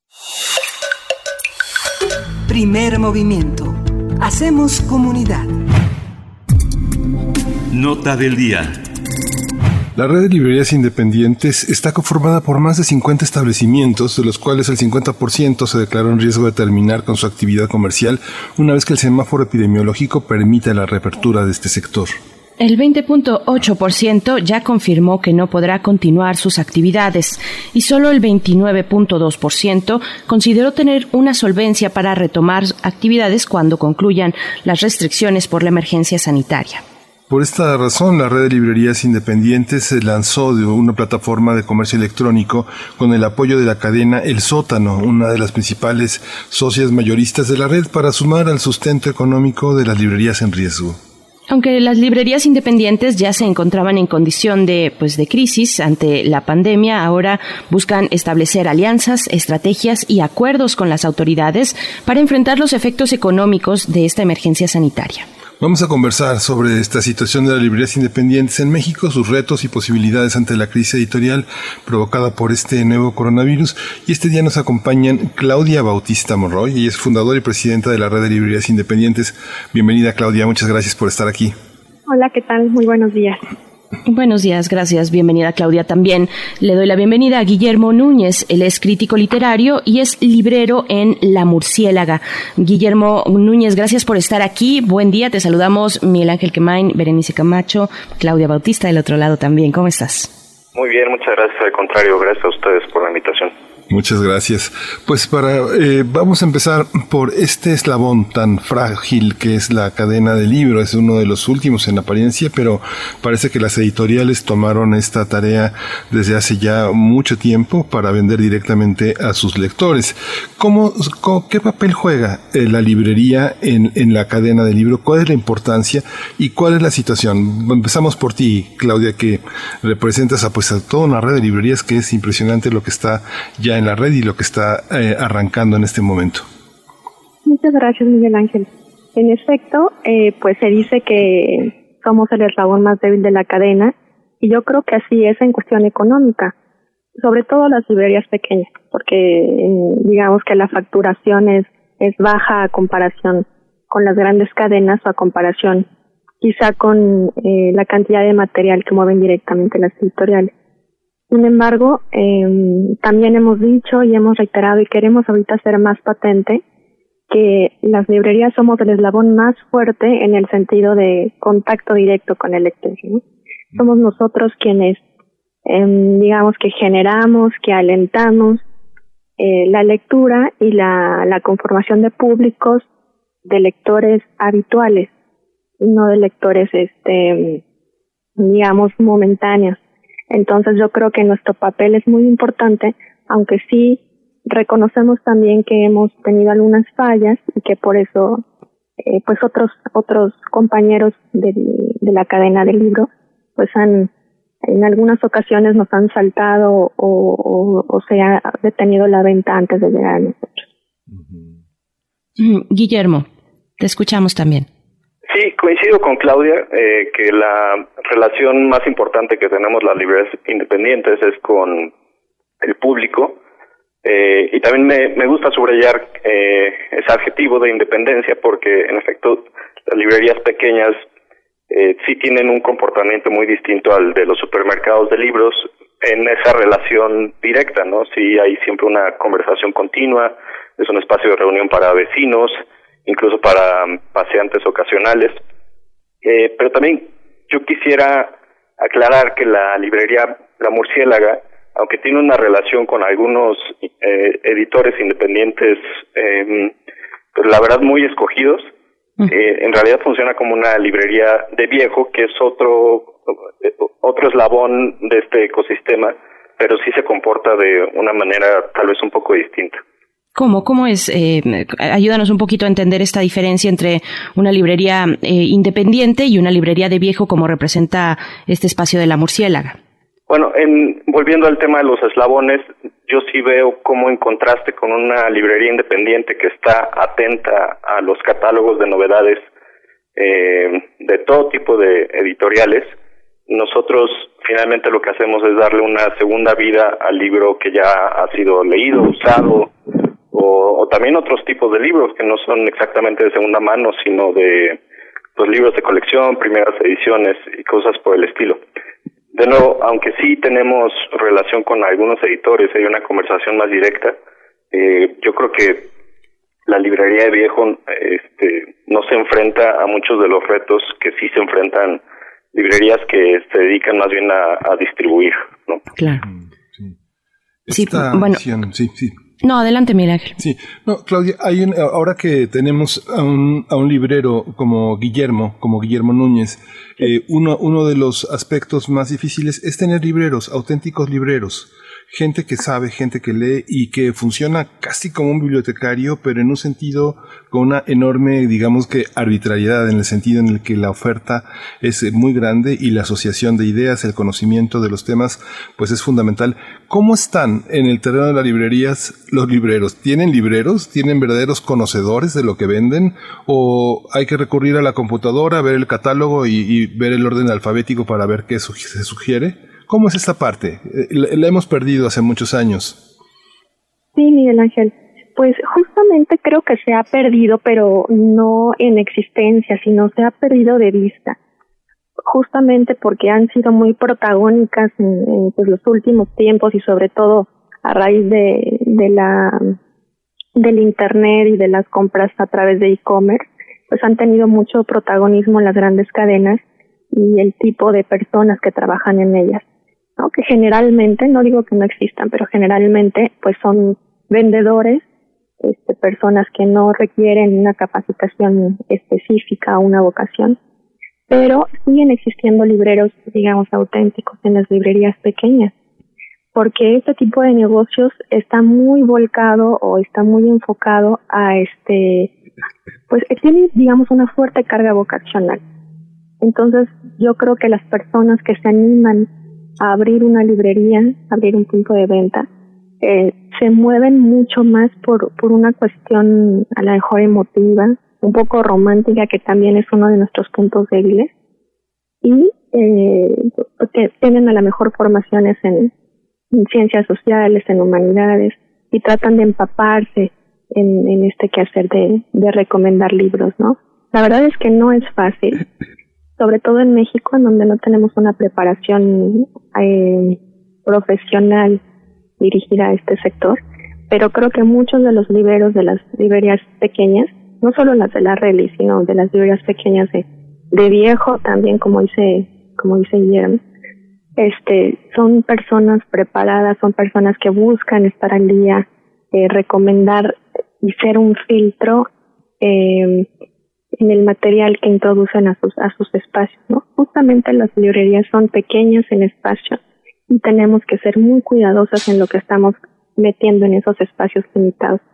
Entonces digamos que somos un filtro, como, como dicen ahora, curadores eh, del material que le vamos a ofrecer a nuestra comunidad y es un material muy adaptado a sus necesidades, ¿no? Lo que hay en una librería aquí en Jalapa es diferente a lo que hay en una librería en Torreón o en Chiapas o en Sinaloa. Entonces, este, justamente viendo esa, esa falta, la mejor de profesionalización, hemos estado dentro de la RELI trabajando con algunos cursos para que nos podamos eh, preparar mejor y, atender más allá de lo que ahorita estamos poniendo a los visitantes. Claro. A mí me gustaría también, Guillermo, escuchar, escuchar tu, tu versión eh, estando al frente de una librería de viejo, porque un, el catálogo de la librería de viejo cuenta con otros elementos distintos a otras librerías que, como lo decías, bueno, se encargan de las novedades y de eh, tener un paso, pues, mucho más cercano al presente, ¿no? Pero ustedes, ustedes básicamente yo pienso que hacen como arqueología del libro, ¿no? Y, y, pueden incluso contar una historia detrás de ciertas publicaciones. Si tienen alguna eh, primera edición, por ejemplo, eh, pues ahí es muy importante la, eh, el servicio que pueda dar aquella persona que tiene contacto directo con el comprador, con el lector. Eh, ¿Cómo es esta cuestión para los libreros que están ahí y que tienen que conocer un catálogo y explicar y llevar al lector a, a, a una compra, ¿no? ¿Cómo, ¿Cómo es esta cuestión, Guillermo? Sí, eh, y se relaciona mucho con lo que decía Claudia. Eh, la verdad, nosotros, porque somos cuatro socios, eh, Oscar Benaccini, Luigi Amara y Diego Rabaz, además de mí, eh, en realidad solo tenemos dos años de haber empezado, los cumplimos el próximo domingo. Y aunque ya teníamos una relación directa con los libros, todos éramos editores en distintas capacidades, Luigi y Diego lo siguen siendo. Eh, entonces, por lo mismo ya teníamos una relación con el libro y ya conocíamos algunas cosas, pero todas eran a través de nuestros gustos personales como lectores y lo que se enfrenta uno en la realidad de una librería, siendo de viejo o no, es que pues en realidad tiene que vender libros para el gusto de la mayoría. Aún así, por lo mismo del espacio, tenemos que reducir los intereses a ciertas disciplinas, en nuestro caso es la filosofía, la literatura y el arte. Eh, pero pues sí, como dices, es una especie de arqueología y de discernimiento y de cosas que creemos que vale la pena ofrecer al público. Y en eso creo que es donde ya se empiezan a notar, como en las editoriales, una especie de personalidad para cada librería y eso ya tiene algo que ver más con una especie de de esotería combinada ahí con la personalidad de los mismos libreros. En nuestro caso solo somos cuatro, pero ya ofrece un, un rango un poco más amplio. Esta parte de tener esta red de librerías, eh, Claudia, es, es interesante ver cómo no, no existe en el caso de las librerías una especialización tan intensa como en otros sectores. Eh, una librería puede uno encontrar de todo, o, no encontrar nada, ¿no? Finalmente tener mucho desinterés tiene que ver también con la recepción de los vendedores, de, decía Guillermo Núñez al principio, este, somos muy selectivos, no recibimos de todo, también tiene que ver con el tamaño y con la capacidad de organizar un catálogo en, en los estantes. ¿Cómo se, ¿Cómo está ese panorama? ¿Qué encontramos en la red de librerías independientes? Sobre todo en este contexto que ahora tenemos una red de librerías en línea, que es algo que enfrenta el tema del, del encierro, del quédate en casa, pues de una manera pues muy eficaz, ¿no? Claudia. Sí, Miguel Ángel. Justamente como decía Guillermo, las librerías están muy muy cercanas, o sea, son reflejo de la personalidad de, de los libreros y de los propietarios. Entonces, cada librería tiene su sello personal. Hay librerías en Reli que están especializadas en arte, hay especializadas en literatura infantil y juvenil, y yo creo que la mayoría estamos especializadas en ciencias, humanidades, literatura, eh, filosofía, ¿no? Son pocas las que están, las que tienen como una sección de libros de texto, por ejemplo.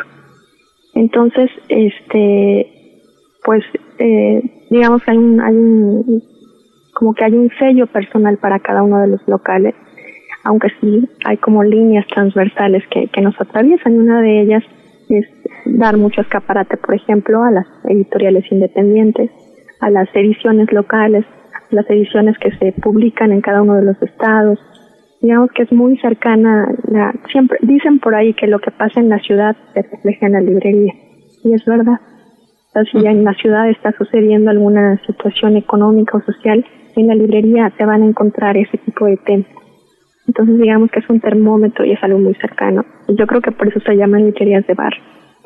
Este, ahora respecto a la página, eh, eh, nosotros lo que hicimos con, con el sótano fue hacer como una selección de estas, una selección grande de este tipo de, de secciones o de materiales que manejamos en las librerías físicas y bueno, se extendió muchísimo más porque ellos tienen una capacidad que nosotros eh, no tenemos eh, de almacenar libros y ofrecer este, cantidades, títulos, variedades, pero siempre como con el corte de nosotros. Nosotros hicimos poco de la curación, nosotros hicimos también las recomendaciones, secciones que están por ahí señaladas en la página, redactamos lo que es un librero, lo que es una librería y este pues vamos a estar actualizando eh, rotativamente entre los miembros esas esas recomendaciones con lo que nosotros manejamos aquí en nuestras propias comunidades.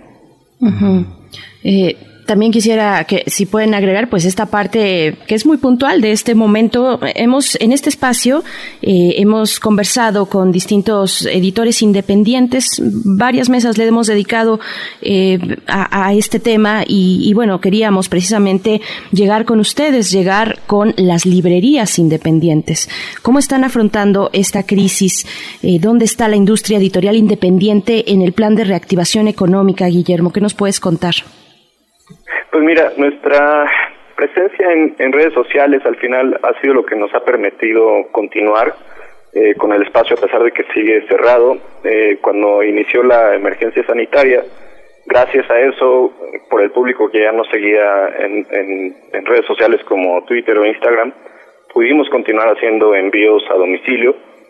Pero yo creo que la el principal problema al que se enfrentan todas las, librerías independientes, sean este, de viejo o no, son las rentas. Yo creo que casi la totalidad de los estos espacios eh, dependen de mes a mes poder pagar una renta y, tal vez poder pagar algo a los a los propietarios o a los este, trabajadores y yo creo que ahí es donde en realidad falta más organización, porque por más que uno logre este, tener un, un vínculo de o una práctica de e-commerce, si no hay una especie de organización eh, con lo inmobiliarias o con arrendadores, yo creo que ese eh, va a seguir siendo un problema, ¿no? Sobre todo eh, a, a nosotros lo que nos ha sorprendido es que ya nos planteamos si, podremos seguir manteniendo un espacio, en realidad si nos convendría, eh, y si deseamos por la parte romántica seguir siendo una especie pues, de, lugar de encuentro donde ocurre algo más que los libros, donde ocurren conversaciones, ocurren este charlas y, y presentaciones de libros, talleres y todas esas cosas que yo creo que es lo que más sabor le dan a las librerías. Claudia, ¿qué nos puedes decir eh, de, esto? Tú que eres la presidenta de Red de Librerías Independientes, ¿cuáles son las adversidades que se encuentran eh, pues librando en este momento y si aparece o no la industria editorial independiente en este plan de reactivación económica que, que ya se ha presentado eh, y que se ha ido prácticamente paso por paso, digamos, industria por industria, pero al menos yo, yo no he detectado que anuncien un plan un poco más específico o cercano hacia las cuestiones culturales y, y que recaiga en la em, en, en, toda la industria editorial independiente. ¿Cómo lo ves? Así es, pues este nosotros hemos justamente creo que la, la, la valía de la red ha estado muy patente durante la crisis. Nos hemos apoyado este yo creo que más que nada moralmente entre, entre los miembros de la red, en donde compartimos inquietudes, miedos y tratamos de dar en la medida de nuestras posibilidades algún aliento este real a las librerías que, que ahorita lo, lo requieren. Nosotros hemos establecido toda una serie de pues de estrategias, cada librería, cada librería es ha desplegado una serie de recursos creativos, la verdad, muy, muy buenos. Este, yo creo que impulsados también por la necesidad económica, pero también por la necesidad de permanecer cerca de los públicos, que yo creo que es nuestra, nuestra mayor riqueza y nuestro mejor aliado es la gente. Entonces, por ejemplo, se han dado talleres, se han dado pláticas, presentaciones de libros, entrevistas, todo a través de, de los medios virtuales. Y también las librerías pequeñas, que en su mayoría no contamos con sistemas de comercio electrónico, pues hemos atendido pedidos a través de WhatsApp, a través de Facebook, de Instagram y de Twitter, enviando a domicilio, a veces, eh, como en el caso de aquí de Hiperión, eh, entregando los libros a través de una ventanita que tenemos. Y la verdad es que la gente nos busca, yo creo que también es nuestro más grande aliento, la gente nos busca, la gente no nos ha dejado, a pesar de tener otras opciones quizá más seguras, más, más rápidas, más económicas para adquirir los libros, la gente sostiene estos emprendimientos. O sea, más, más que el gobierno, más que una medida a la mejor sectorial, ha sido, ha sido la misma, los mismos vecinos, los lectores habituales los que, los que han respaldado los proyectos y creo que no ellos son la pieza fundamental para que nos hayan cerrado la mayoría. Este, respecto a las editoriales, al principio no, no tuvimos ninguna, ninguna, ningún vínculo, ninguna respuesta conjunta, pero en las últimas semanas sobre todo las editoriales pequeñas, independientes, se han acercado con diferentes propuestas. Creo que en este entendimiento de que, de que justamente como es un ecosistema, no puede haber una salvación de un solo sector o de un solo grupo o de un, editorial o una librería ¿no? en particular, sino tenemos que salir a flote todos, que yo creo que es algo inédito porque en México eh, nunca se había dado esta situación en donde hubiera un acercamiento entre librerías y editoriales entre cadenas grandes y librerías pequeñas, entre, grupos editoriales muy fuertes y librerías pequeñas. O sea, esto realmente no había necesidad de, de generarlo. Y ahorita sí se está dando, estamos con muy buenas propuestas por parte justamente eh, de editoriales, repito, chiquitas, medianas, para poder reactivar y generar una interdependencia. Sí. Hay una, hay un aspecto que me parece importante señalar, Claudia y, Guillermo, con todo y que el caso de Guillermo en la librería La Murciélaga es, es, distinto, pero cuando preguntaba sobre las librerías especializadas, Claudia, dices, este, estamos especializados en ciencias sociales, humanidad, literatura, historia, filosofía, pues todo, ¿no? Pero hay una parte que yo como ha sido visitante de la librería y revisor de catálogos, me doy cuenta porque hay una parte en la que hay unos lectores que parece que no quieren. Por ejemplo, yo me paseo por el paseo de los libros en Zócalo Pino Suárez y hay pilas de libros sobre carpintería, industria de la construcción, electricidad, sobre todo una serie de oficios, guías eh, para preparar exámenes. ¿Por qué no quieren las librerías esos, esos, esos, este, a esos compradores? ¿Por qué quedan en esas librerías como en la que están apilados el gran libro de la electricidad? Este, por lo menos hay 200 libros y, se acaban, ¿no? Porque uno busca ese tipo de libros y a uno le interesan los oficios, cómo funciona la herrería o cómo funciona este, cómo funcionan la carpintería, etcétera, ¿no? ¿Cómo, no, se pueden acercar a una librería, este, digamos, eh, más, eh, a una librería de Polanco, de la Condesa o de la Roma, este tipo de compradores, este tipo de lectores y, pellizcar un libro que se les antoje por el título, por, el, por, la edición. ¿Cómo ven esta parte? ¿Cómo ven esta, esta, este grupo de lectores también de libros, algunos libros de autoayuda que pueden ser interesantes? muy despreciados por algunas partes. La psicología desprecia el coaching, por ejemplo, ¿no?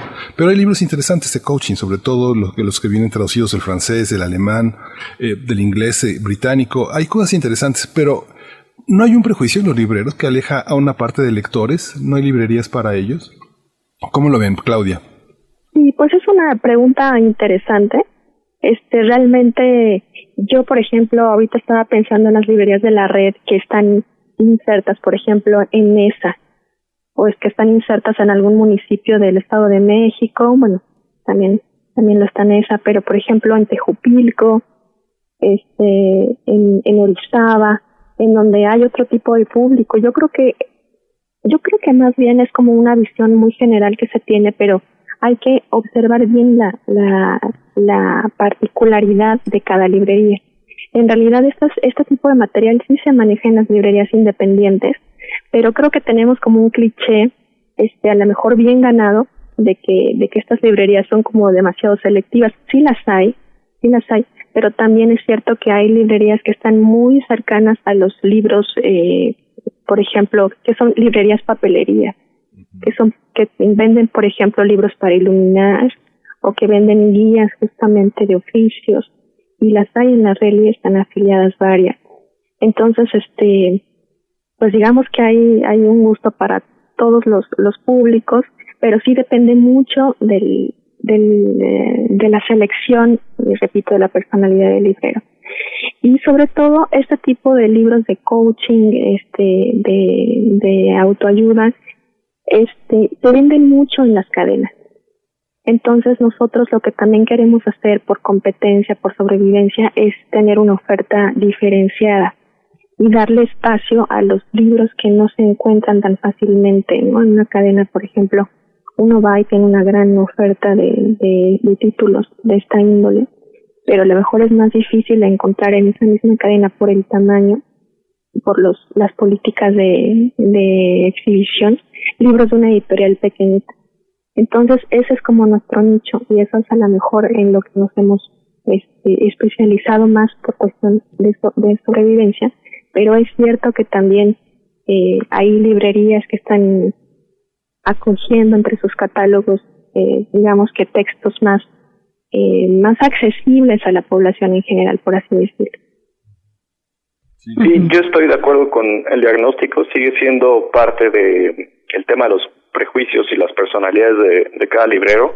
Entre las cosas más excéntricas que nosotros tenemos ha, ha habido una especie de fijación por el libro esotérico y también por la herbolaria, que no son exactamente, yo creo, eh, temas que le van a interesar a todo el mundo, pero cada tanto eh, por la, pues supongo que la cosa atractiva de la misma selección siempre despierta el interés en algún lector, aunque no sea exactamente un lector interesado en herbolaria, por ejemplo, o en libros también sobre insectos. Eh, hemos tenido un, un, este, una especie de curiosa beta por ahí.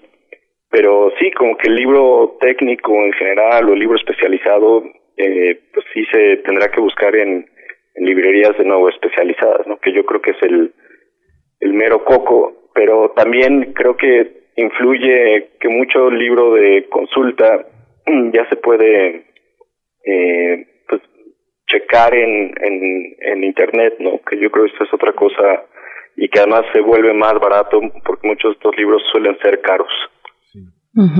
Por aquí en Facebook nos comenta Edgar Benet, dice, referente a las librerías de viejo, me he encontrado revistas de cine antiguas que ni siquiera encuentro en las hemerotecas.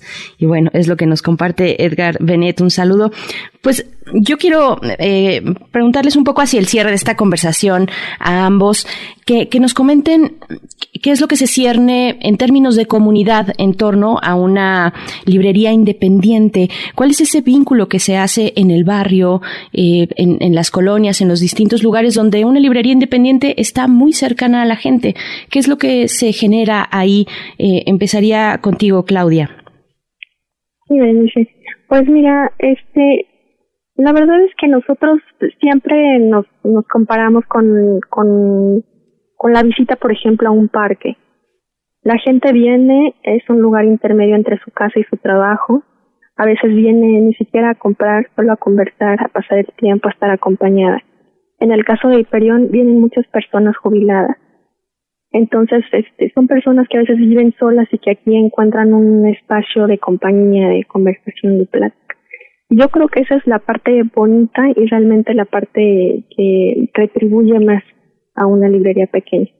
Ya decíamos que la, la cuestión económica no es tan eh, relevante, pero sí la cuestión como de satisfacción, de, de pensar, de imaginar, que está uno contribuyendo a, a lo mejor a un poquito mejorar eh, la calidad de vida de la ciudad o de la calle incluso en donde uno está inserto, ¿no? Porque pues vienen las personas, a lo mejor se crean aquí algún lector que no le gustaba, no sé, que se tenía miedo de acercarse a los libros, puede venir con familiaridad y empezar a hacerse de un hábito, de un gusto.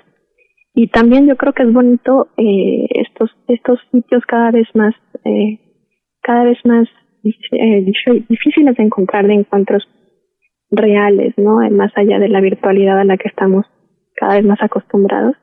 Este, venir, estrechar la mano, eh, conversar, reírse un rato, platicar a lo mejor con, con el pretexto de un libro de, de algún aspecto personal que uno le esté afectando.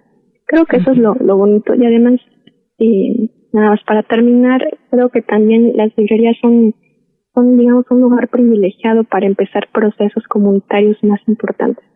Dentro de la red, por ejemplo, ha habido situaciones en donde una librería genera redes de seguridad para una, para una calle o en donde generan propuestas para, este, eh, no sé, hablar de maternidades, hablar de violencia, de género, etcétera. Es como un repositorio de experiencias vivas en donde la comunidad tiene una voz principal, una voz fuerte. Entonces yo creo que estos son los sitios que, que la misma gente quiere guardar, ¿no? La misma gente quiere eh, tener estos lugares en su ciudad porque los considera importantes y para nosotros esa es como la principal motivación para seguir fuertes después de, de esta crisis. Claro. Guillermo Núñez, también nos estamos despidiendo, pero cuéntanos eh, desde tu experiencia con la murciélaga, cómo ha sido este vínculo eh, con, con, la comunidad que se acerca a esta librería. Sí, rápidamente también coincido con, con Claudia, que es el aspecto más atractivo de una librería de barrio, que eh, para nosotros siempre además es algo festivo, cada mes hacemos una especie de evento donde pues, regalamos ceviche o, alguna bebida y pues nos la pasamos bien al margen de los libros eh, pero también siento que hay una parte triste que es que las librerías de barrio suelen ocupar el espacio que deberían de ocupar las bibliotecas de barrio, ¿no? Que son lugares donde no hay este transacciones monetarias y que sirven con un aspecto más educativo y yo creo que es otro punto que se debe atender pronto, ¿no?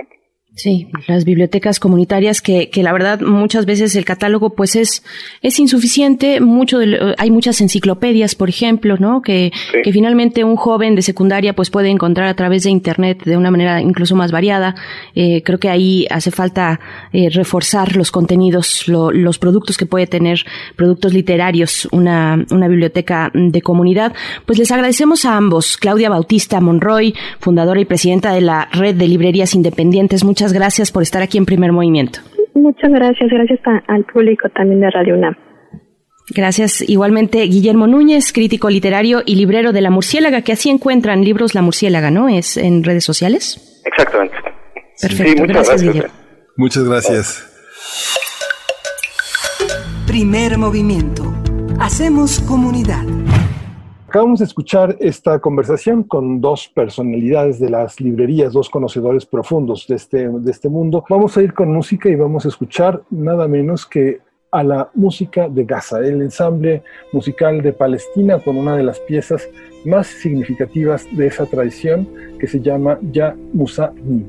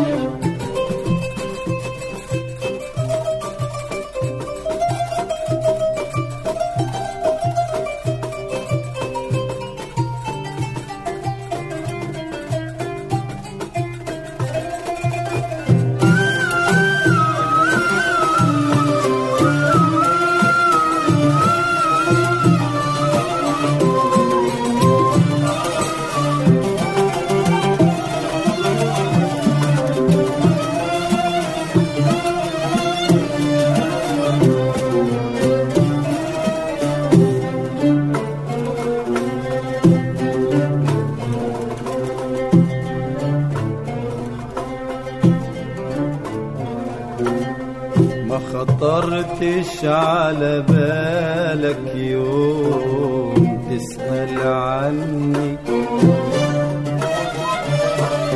ما خطرتش على بالك يوم تسأل عني. وعيناي مجفيها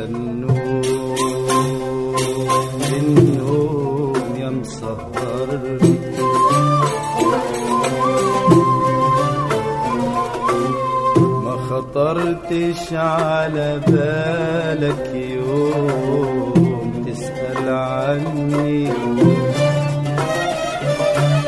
ما خطرتش على بالك يوم تسأل عني. وعيناي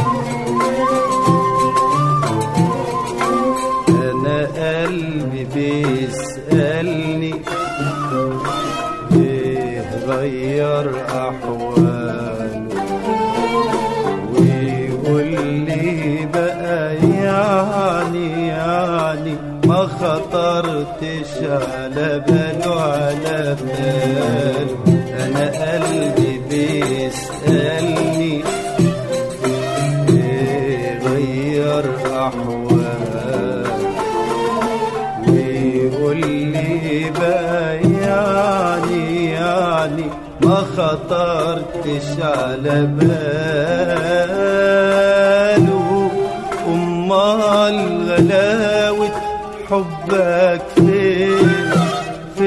حنان قلبه عليا وفين غلاوة قربك؟ فين؟ فين الوداد والحنية؟ أمال غلاوة حبك فين فين حنان قلبه عليا؟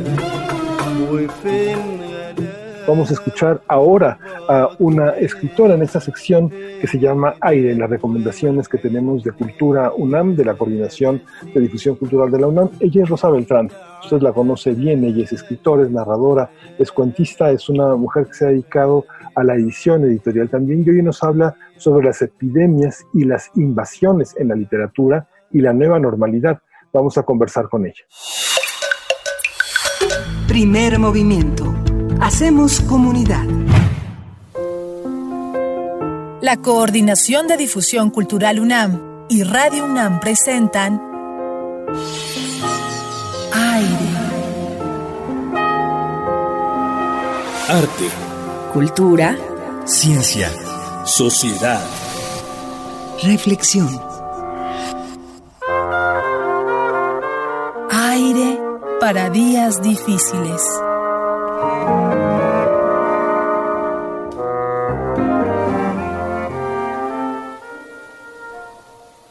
Bien, pues estamos aquí en esta sección. Me parece muy afortunada porque podemos comentar, conversar desde otros ámbitos, desde otros sentires, con directores y directoras de eh, la coordinación de difusión cultural de sus distintas instancias.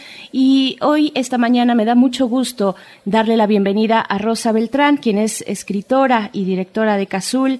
Eh, ¿Cómo estás, Rosa? Gracias por estar aquí con eh, pues la audiencia de Primer Movimiento y Radio UNAM. Bienvenida. Muy buenos días, feliz de estar escuchándolos, de saber que aunque estemos en este confinamiento estamos juntos, estamos compartiendo la experiencia tan extraña que estamos viviendo y estamos compartiendo la literatura, el arte, para tratar de entender, como decías hace unos minutos, eh, cómo nos vamos a explicar esto después. Estaban eh, tú y Miguel Ángel hablando de literatura eh, universal, que es la que se cita continuamente, que tiene que ver con pandemias, con catástrofes, con invasiones. Los autores que estamos releyendo, por supuesto, citaron el de Camerón, que a pesar de hablar de la peste, es un libro liberador. Son cien cuentos extraordinarios eh, sobre erotismo, básicamente, sobre todo aquello que no se podía decir antes en el Burgo y que en ese momento puede comenzar a decirse, claro, pensemos que también es leído el de Camerón en un momento en que muy poca gente leía, a pesar de haber sido escandaloso, siempre queda en un grupo muy pequeño. Eh, esto, eh, todo esto con lo que rompió y es increíble que a tantos siglos fue escrito en el siglo XIV, ¿no? A tantos siglos de distancia lo sigamos leyendo. Pero en cambio hay otros libros que hablan también de estas epidemias eh, y que tienen un eh, final menos agradable, más incierto y tocan siempre los mismos temas. Uno de ellos, por supuesto, la peste de Camus, que estamos eh, releyendo, con dos personajes iniciales, el doctor Rieu y un roedor, una rata, varias ratas, cientos de ratas, la negación de que haya una eh, pandemia, una, peste, y después todas eh, las reacciones de los, de los distintos personajes que pueblan la novela nos recuerdan las etapas por las que estamos pasando, una conclusión moral nada halagüeña, el ensayo sobre la ceguera de José Saramago, pues lo mismo, porque, porque lo que dice es que esa enfermedad, esa suerte de ceguera blanca, lo que hace en realidad es simplemente eh, poner al descubierto una sociedad que ya estaba por completo desestructurada y que la catástrofe solo lo demuestra. Otra que citaría es El último hombre de Mary Shelley, no sé si se han referido a esta, es, mm. es tremendo el final, porque es una obra muy larga que no fue tan conocida en su tiempo después de el trancazo que fue Frankenstein, pero que termina de un modo desolador. Hay un sobreviviente, no, no es spoiler porque el título pues ya lo decía, el último hombre. Y creo que es lo peor que nos podría suceder, que todo acabara, que todos acabaran y que quedara uno solo, ¿no? Esta lucha por sobrevivir cuando el paisaje que nos espera es tan desolador, sería insoportable, tan insoportable como la peste misma. Apocalipsis de Stephen King es otra novela muy citada en este tiempo. El mundo termina por dividirse en dos y hay que elegir entre, vamos a decir, la virtud, o sea, el ayudar a los demás, optar por la solidaridad, saber que si no es en comunidad no va a poder sobrevivir la especie humana, o al revés, aprovechar esto, capitalizarlo y aprovecharse del mundo, que eso es lo que también ocurre. Pero yo voy a partir esta charla de una que a mí en particular me parece interesantísima. Mm, es de una autora, se llama Lin Ma, es eh, chino-estadounidense, y la novela se llama Severance, y es muy contemporánea porque hagan de cuenta que está hablando de lo que nos ocurre.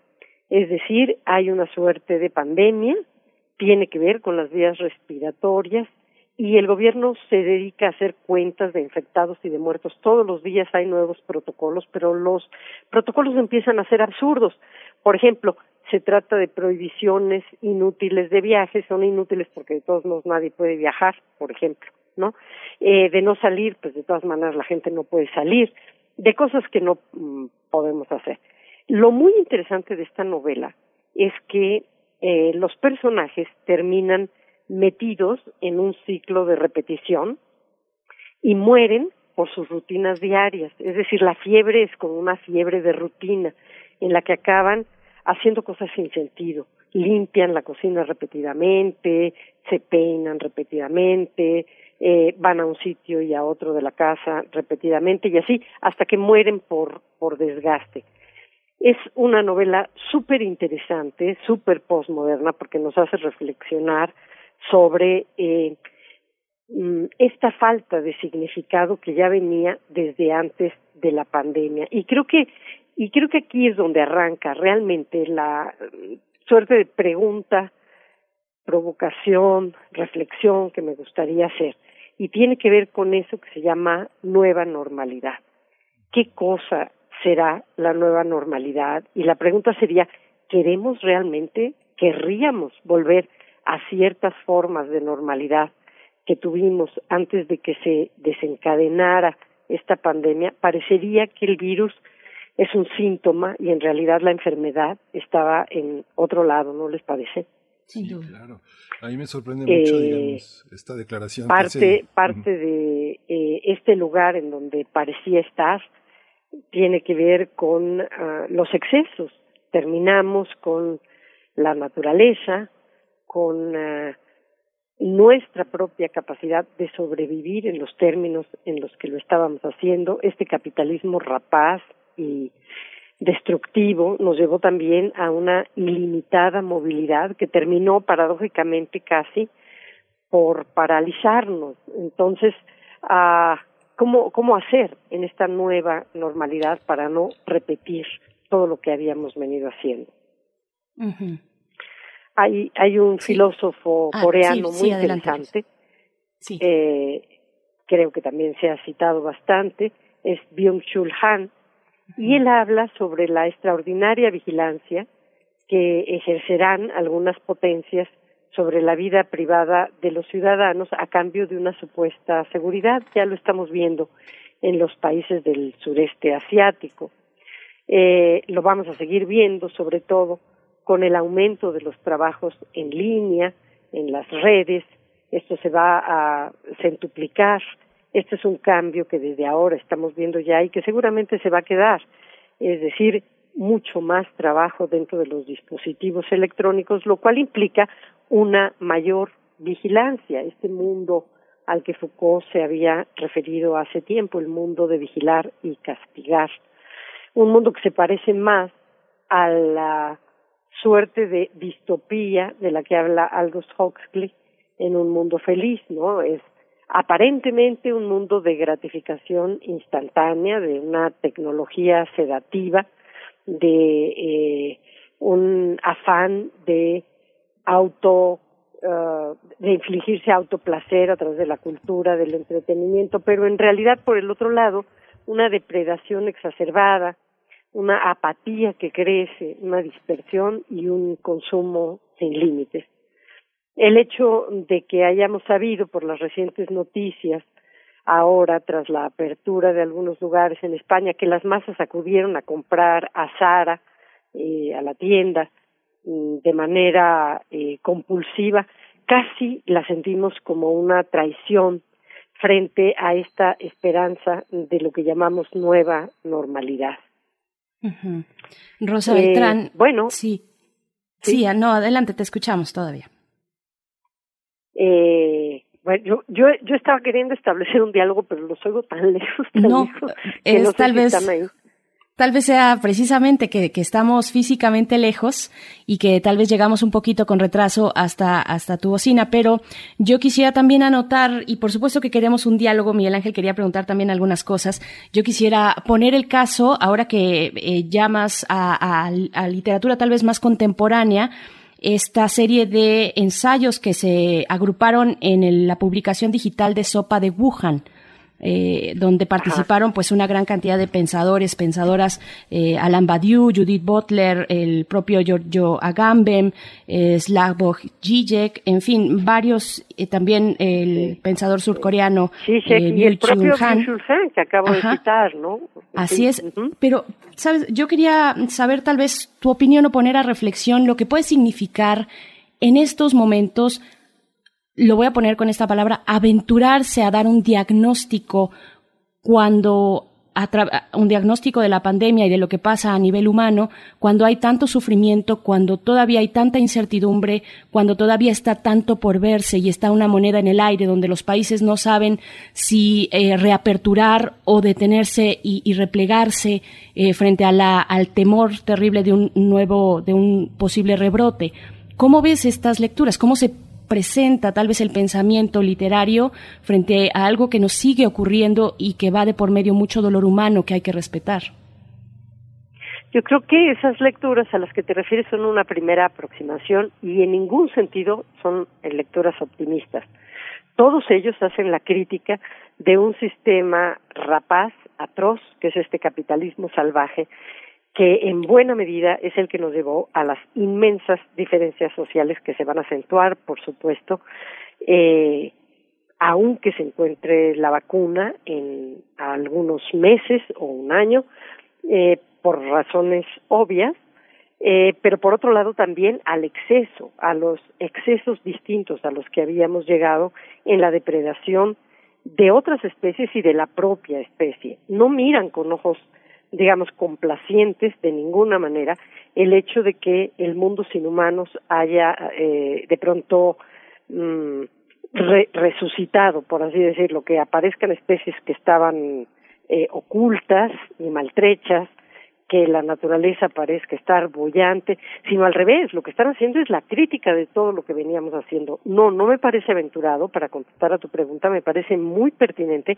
empezar a hacernos la reflexión del antes de esta pandemia y claro, ir también anotando ese diario de la pandemia que además estamos escribiendo en colectivo y no solamente a la manera antigua, es decir, con papel y con lápiz, sino a través de las redes, a través de los memes, a través de los comentarios, a través de las distintas narrativas que nos estamos narrando y que a posteriori nos van a explicar por qué llegamos hasta aquí, qué es lo que nos está pasando. Claro. Pues querida Rosa Beltrán, te agradecemos mucho estas reflexiones, las compartimos, nos las quedamos y ojalá que se repliquen porque es lo que nos hace falta en estos momentos, reflexionar de manera colectiva. Te mandamos un abrazo y vamos a despedirnos de esta sección de aire con eh, el disco de Voz Viva, eh, una lectura de eh, Valium 10 de Rosario Castellano, ¿cierto? Sí, sí, yo les agradezco a ustedes y al auditorio la participación y este poema de Rosario ilustra que esa anormalidad venía ya planteándose desde hace mucho tiempo, desde la primera mitad del siglo XX en que empezamos a ser modernos, ¿no? No es normal aquello a lo que llamábamos normal. Pues muchas gracias, eh, Rosa Beltrán, escritora, directora de Cazul, y nos seguimos escuchando. Te mandamos un abrazo. Hasta pronto. Un abrazote para ustedes también. Muchas gracias. Gracias. Vamos a cerrar con esto y nos despedimos de la radio Nicolaita. Son las nueve de la mañana. Valium 10. A veces, y no trates de restarle importancia diciendo que no ocurre con frecuencia, se te quiebra la vara con que mides, se te extravía la brújula y ya no entiendes nada. El día se convierte en una sucesión de hechos incoherentes, de funciones que vas desempeñando por inercia y por hábito y lo vives, y dictas el oficio a quienes corresponde, y das la clase, lo mismo a los alumnos inscritos que al oyente, y en la noche redactas el texto que la imprenta devorará mañana. Y vigilas, oh, solo por encima, la marcha de la casa, la perfecta coordinación de múltiples programas, porque el hijo mayor ya viste de etiqueta para ir de chambelán a un baile de quince años, y el menor quiere ser futbolista y el otro tiene un póster del Che junto a su tocadiscos. Y repasas las cuentas del gasto y dispones junto a la cocinera el menú de mañana. Y aún tienes voluntad para desmaquillarte y ponerte la crema nutritiva y aún leer algunas líneas antes de consumir la lámpara. Y ya en la oscuridad, en el umbral del sueño, echas de menos lo que se ha perdido, el diamante de más precio, la carta de marear, el libro con cien preguntas básicas y sus correspondientes respuestas para un diálogo elemental siquiera con la esfinge. Y tienes la penosa sensación de que en el crucigrama se deslizó una errata que lo hace irresoluble. Y deletreas el nombre del caos, y no puedes dormir si no destapas el frasco de pastillas y si no tragas una en la que se condensa químicamente pura la ordenación del mundo. Primer movimiento. Hacemos comunidad. Bueno, pues estamos llegando al último momento, ya los últimos minutos de esta segunda hora en primer movimiento. Nos queda una hora por delante, Miguel Ángel, una hora en la que tú estarás a cargo y además estarás en vivo y a todo color de manera remota desde tu casa eh, yo, yo me despido en estos momentos, pero ha sido de verdad muy agradable poder acompañarles durante estas dos primeras horas. Es una dinámica que hemos elegido pues para darnos una pequeña posibilidad de respiro, aunque la radio no para y la radio universitaria acompaña y eso es todo un privilegio, pero estaremos la siguiente hora contigo, Miguel Ángel, después de escuchar, bueno, estas recomendaciones interesantes de Rosa Beltrán. Pues díganos ustedes también en redes sociales cuáles son las recomendaciones literarias que giran en torno a estos temas, epidemias invasiones finalmente son posibilidades de fuga las que nos ofrece, nos ofrece la literatura en este y en tantos temas, fugas que, que, de pronto se hacen necesarios, necesarias en estos momentos. Pues bueno, vamos a ir ya al corte de la hora. Yo me despido. Muchas gracias, Miguel Ángel Quemain. Muchas gracias a ti, Berenice Camacho. Nos escuchamos mañana de 7 a 9, nuevamente grabados, pero recuerde que el primer movimiento dura de 7 a 10 de la mañana. Síguenos en redes sociales. Encuéntranos en Facebook como Primer Movimiento y en Twitter como arroba PMovimiento. Hagamos comunidad.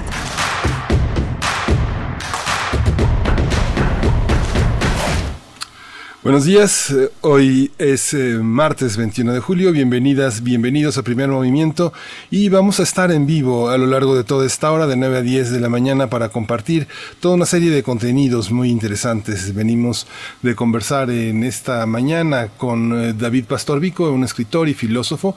De, decidimos darle un peso hoy al pensamiento, a la filosofía. Conversamos, como usted escuchó hace unos momentos, con la escritora Rosa Beltrán. Rosa Beltrán es una de nuestras escritoras más sobresalientes en México y bueno, ella habló de las eh, epidemias y la literatura. También hablamos de la red de librerías, que es un proyecto sumamente interesante con Claudia Bautista y estuvimos eh, trabajando pues muy muy de cerca con también con eh, eh, Beatriz eh, Claudia Bautista es la fundadora y presidenta de la red de, librerías pero también con Guillermo Núñez él es crítico literario y librero en la Murciélaga una librería también imprescindible que está entre nosotros Federico Navarrete una presencia también que nos habla desde la historia cómo reflexionar el tema de la guerra. Y bueno tenemos un día muy interesante. Vamos a continuar con la filosofía.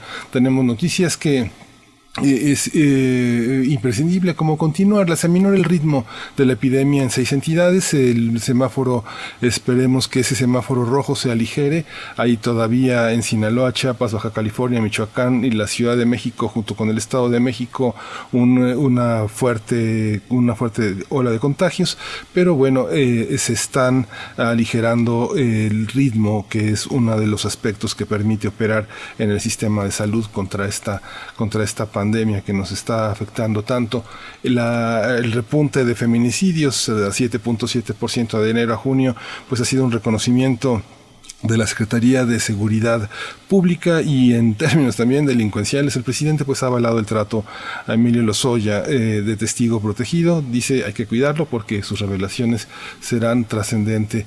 Y bueno, esta mañana en la conferencia mañanera el tema de la vacuna es un tema en el que junto con 77 países México avanza de una manera muy significativa y la universidad tiene una noticia muy importante que comunicarle a nuestros radioescuchas, a todos los jóvenes que están a punto de este, que están en espera de hacer los exámenes de ingreso al bachillerato universitario y a las distintas licenciaturas que ofrece nuestra institución, que van a ser aplicados de manera presencial.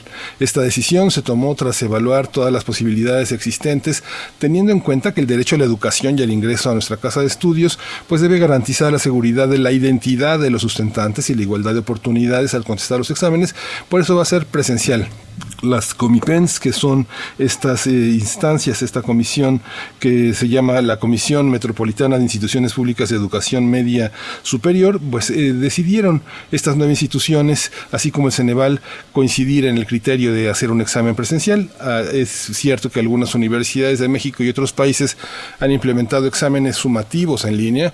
En el caso de la UNAM, el hacerlo en línea favorecería a aquellos aspirantes con mayores oportunidades de conexión a Internet y ampliaría pues la brecha de desigualdad social en la educación media superior y superior, que es algo a lo que la universidad se opone. Las fechas y sitios de aplicación de estos exámenes pues se darán a conocer con toda oportunidad. Nosotros estaremos muy atentos para sumarnos a esta información y los aspirantes registrados eh, van a hacer todos sus exámenes pues bajo estrictas medidas sanitarias y de sana distancia como la universidad lo ha hecho de una manera tan, tan, tan oportuna y, con amplios criterios pues democráticos de participación y de, de, solvencia en este, en este caso. Vamos a tener hoy una, una, mesa, vamos a conversar con Fanny del Río. Fanny del Río escribió un libro sobre las filósofas, ofreciendo un panorama eh, histórico eh, actual sobre las filósofas. Entre nosotros, las filósofas tienen la palabra, se llama, lo publicó Siglo XXI Editores, y en un momento va a estar con nosotros eh, cuando vayamos pues a la poesía necesaria, que ya está aquí en la puerta. Primer movimiento. Hacemos comunidad. Es hora de Poesía Necesaria.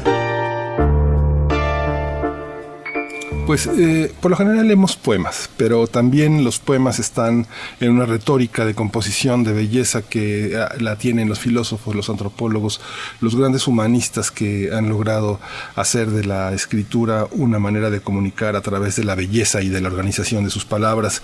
Hoy vamos a hablar de una mujer capital en la historia intelectual de México y en el y de habla española. Ella es María Zambrano.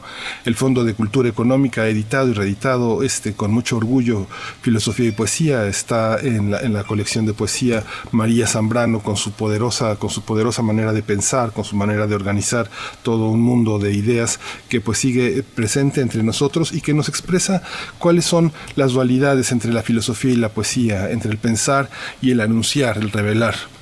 Vamos a acompañarlo con, con, la, con la música de eh, Huérfano Pajarillo de Raúl García Zárate. Él es un guitarrista del Perú, un ícono de la guitarra andina de la región de Ayacucho y que bueno llevó el repertorio de la música folclórica peruana a la guitarra de concierto entre 1931 y 2017. Anastasia Sonaranda hizo esta eh, selección como parte de un proyecto que se llama Linajes del Viento, un proyecto de rescate de la música latinoamericana de concierto. Bueno, este es el capítulo 1, un fragmento del capítulo 1 del libro de María Zambrano, que ya va a estar en redes sociales, gracias a Tamara Quiros, que está en las redes hoy, en las redes sociales hoy, Frida Saldiva en la producción, Arturo González en control, en los controles, Arlen Cortés en la asistencia de producción, y bueno, pues así empezamos la poesía necesaria del día de hoy. Dice María Zambrano. A pesar de que en algunos mortales afortunados poesía y pensamiento hayan podido darse al mismo tiempo y paralelamente, a pesar de que en otros más afortunados todavía poesía y pensamiento hayan podido trabarse en una sola forma expresiva, la verdad es que pensamiento y poesía se enfrentan con toda gravedad a lo largo de nuestra cultura. Cada una de ellas quiere para sí eternamente el alma donde anida, y su doble tirón puede ser la causa de algunas vocaciones malogradas y de mucha angustia sin término anegada en la esterilidad, pero hay otro motivo más decisivo de que no podamos abandonar el tema, y es que hoy poesía y pensamiento se nos aparecen como dos formas insuficientes, y se nos antojan dos mitades del hombre, el filósofo y el poeta no se encuentra el hombre entero en la filosofía, no se encuentra la totalidad del humano en la poesía. En la poesía encontramos directamente al hombre concreto, individual, en la filosofía al hombre en su historia universal, en su querer ser. La poesía es encuentro, don, hallazgo, por gracia. La filosofía busca, requerimiento guiado por un método. Y bueno, sabemos que Platón eh, expulsó a los poetas de la República y bueno, esa condenación se inauguró en el mundo de Occidente, la vida azarosa y como al margen de la ley, de la poesía, su caminar por estrechos senderos, su andar errabundo y a ratos extraviado, su locura creciente, su maldición. Desde que el pensamiento consumó su toma de poder, la poesía se quedó a vivir en los arrabales, arisca y desgarrada, diciendo a voz en grito todas las verdades inconvenientes, terriblemente indiscreta y en rebeldía porque los filósofos no han gobernado aún ninguna república. La razón por ellos establecida ha ejercido un imperio decisivo en el conocimiento y aquello que no era radicalmente racional, con curiosas alternativas, o ha sufrido su fascinación o se ha alzado en rebeldía. ¿Qué raíz tienen en nosotros pensamientos y poesía? No queremos de momento definirla, sino hallar la necesidad, la extrema necesidad que vienen a colmar las dos formas de la palabra. ¿A qué amor menesteroso vienen a dar satisfacción? ¿Y cuál de las dos necesidades es la más profunda, la nacida en zonas más hondas de la vida humana? ¿Cuál la más imprescindible? Esto es María Zambrano.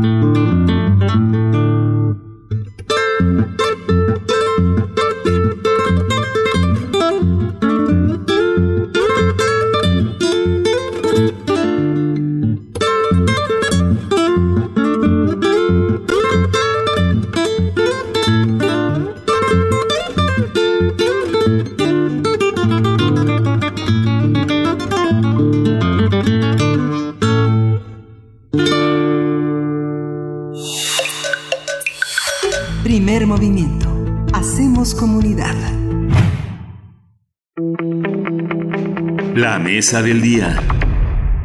Las filósofas tienen la palabra es un libro que recupera el testimonio de una vocación y la reflexión sobre el ejercicio de la filosofía.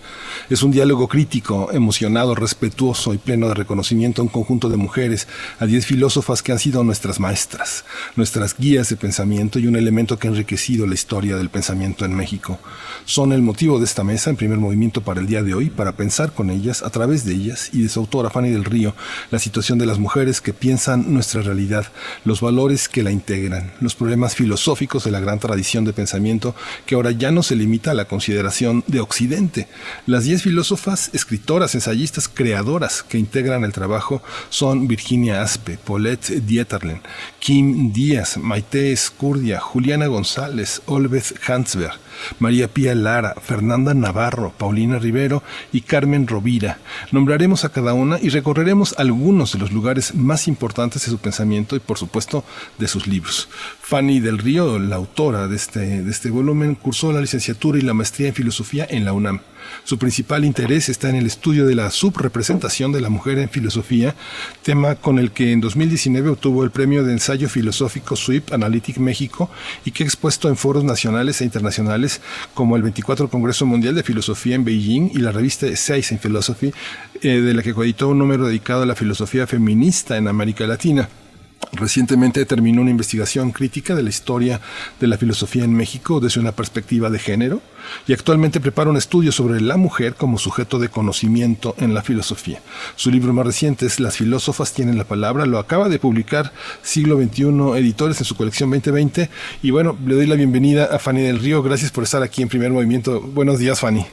Buenos días Miguel Ángel, muchísimas gracias por esta invitación. Gracias a ti. Eh, vamos a empezar por cómo surge esta pasión, este interés, esta curiosidad, cuánto tiempo te llevó, cómo ha sido el encuentro con estas pues grandes mujeres, grandes guías de pensamiento para nosotros. Fíjate que este todo empezó en realidad eh, un día que yo estaba eh, en una presentación de un libro, precisamente de Paulette Dieterlen. Entonces, en ese en esa presentación estaba Paulette acompañada de otras dos filósofas que también están en libros, de Olbert Hansberg y de Juliana González. Y escuchándolas hablar a las tres en ese diálogo, en la presentación, me di cuenta de que sabía poco de ellas, a pesar de que las conocía, a pesar de que Juliana González había sido mi maestra, de que conocía eh, la, la, pues, la actividad ¿no? y la aportación de, de las tres, las escuchaba hablar me parecían tan interesantes porque cada una se ha dedicado a una rama de la filosofía muy diferente y, sin embargo eh, eran tres portentos, ¿no? o sea, verlas ahí realmente fue para mí una experiencia juntas, ¿no? En diálogo. Entonces me di cuenta que sabía poco de ellas y quise saber más, quise saber por qué se habían dedicado a la filosofía, qué desafíos habían encontrado al, al desarrollar una carrera en un mundo tradicionalmente de hombres. Quería saber eh, cuáles habían sido sus mayores influencias. Eh, quería saber más sobre ellas. Y eh, me di cuenta que no había información. Entonces este, decidí, pues, ¿por qué no entrevistarlas yo?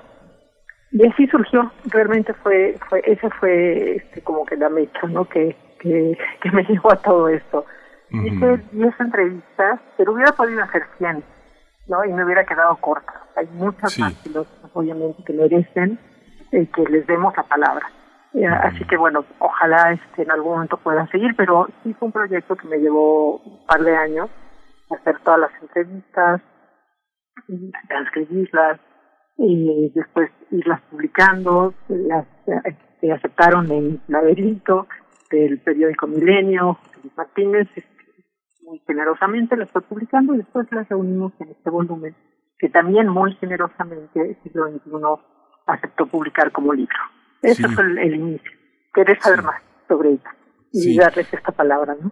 Bueno, siglo XXI, eh, digo nada menos que la cabeza de la editorial es un eh, es un estupendo filósofo, un hombre que, que no ha dejado de que no ha dejado de escribir filosofía y de reflexionar sobre ella, que es Jaime Labastida, que además es poeta, tiene la tiene la doble tiene la doble el doble la doble marca, ¿no? Totalmente. Y además eh, es una editorial que ha dado muchísimo apoyo precisamente a la, a la filosofía, a la divulgación de la filosofía, ¿no? También este, pues se caracteriza por eso, ¿no? Entonces yo estoy muy, orgullosa y muy agradecida con esta oportunidad. Sí, fíjate que comentaba con nuestra productora Frida Saldívar la, la lectura del libro porque lo tuvimos con una suficiente anticipación para poder para poder leerlo y, y la mayoría de las mujeres que están en el libro son lectoras de filósofos hombres. Ahí me llama mucho la atención cómo eh, hay, hay pocas referencias a, a las grandes filósofas, que muchas de ellas son muy contemporáneas y que incluso pueden ser contemporáneas de ellas. Tal vez la más, la más añeja sea Juliana González, la más, eh, la, la de más edad, pero eh, eh, eh, casi no todas. es Carmen ah, Rovira. Carmen Rovira, exactamente, sí. Es la de más edad, pero casi todas eh, se han formado con la lectura de filósofos, pocas filósofas eh, de sus lecturas. ¿Cómo está este, cómo está este panorama? La mayoría son autores, hombres. ¿Qué es lo que ha posibilitado que lo masculino sea lo preeminente en la historia del pensamiento? Pues fíjate que yo le echo la culpa a las historias de la filosofía. Sí. Este, y, y precisamente por eso, o sea, toda esta, ¿no? esta labor de, de entrevistarlas y de hacer la investigación previa para poderlas entrevistar, ¿no? Y en fin, me llevó precisamente a hacer esta investigación que, que tú mencionabas hace un momento en torno a las historias de la filosofía en México. O sea, mi, eh, principal interés es en México, ¿no? Aunque esto se extiende a otros países. Pero bueno, me llevó a hacer una investigación sobre la historia de la filosofía en México desde la perspectiva de género. ¿Y por qué? Pues porque una de las primeras cosas que vi es que las historias de la filosofía en México no mencionan, o rara vez mencionan, mujeres. Entonces, yo te puedo decir, yo hice eh, un, un análisis de básicamente 17 de las historias de la filosofía en México eh, pues más importantes, más leídas, con más ediciones, ¿no? Y de esas 17, en 11 de ellas, no hay una sola mujer en el índice. Eso te da una pauta, ¿no? Ya, ya te lleva a una conclusión de, de que pues eh, han ignorado completamente los historiadores a las mujeres que hacen filosofía, han ignorado sus aportaciones en filosofía.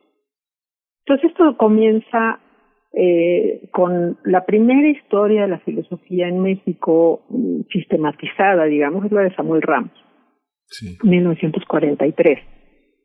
En, en 1943, cuando publica este, esta historia de la filosofía Samuel Ramos, no incluye una sola mujer en su libro, ni en el índice ni en ningún lado. O sea, la única mujer que está mencionada por ahí, o sea, ni Juana, ¿no? La única que está mencionada no es filósofa, es una este, estadounidense que hace un estudio en educación, no en filosofía. Es la única mujer mencionada en todo el libro. Y, entonces dices, bueno, pues a lo mejor lo que pasaba es que en los tiempos así, de, en el 43 para la prehistoria, pero bueno, en esas épocas, a lo mejor no había pues muchas mujeres en filosofía, ¿no? A lo mejor no estudiaban filosofía, porque claro, la, el ingreso masivo de la mujer al sistema educativo superior se da a partir de los años 60. Esto es un hecho sabido, ¿no? Estudiado, en fin.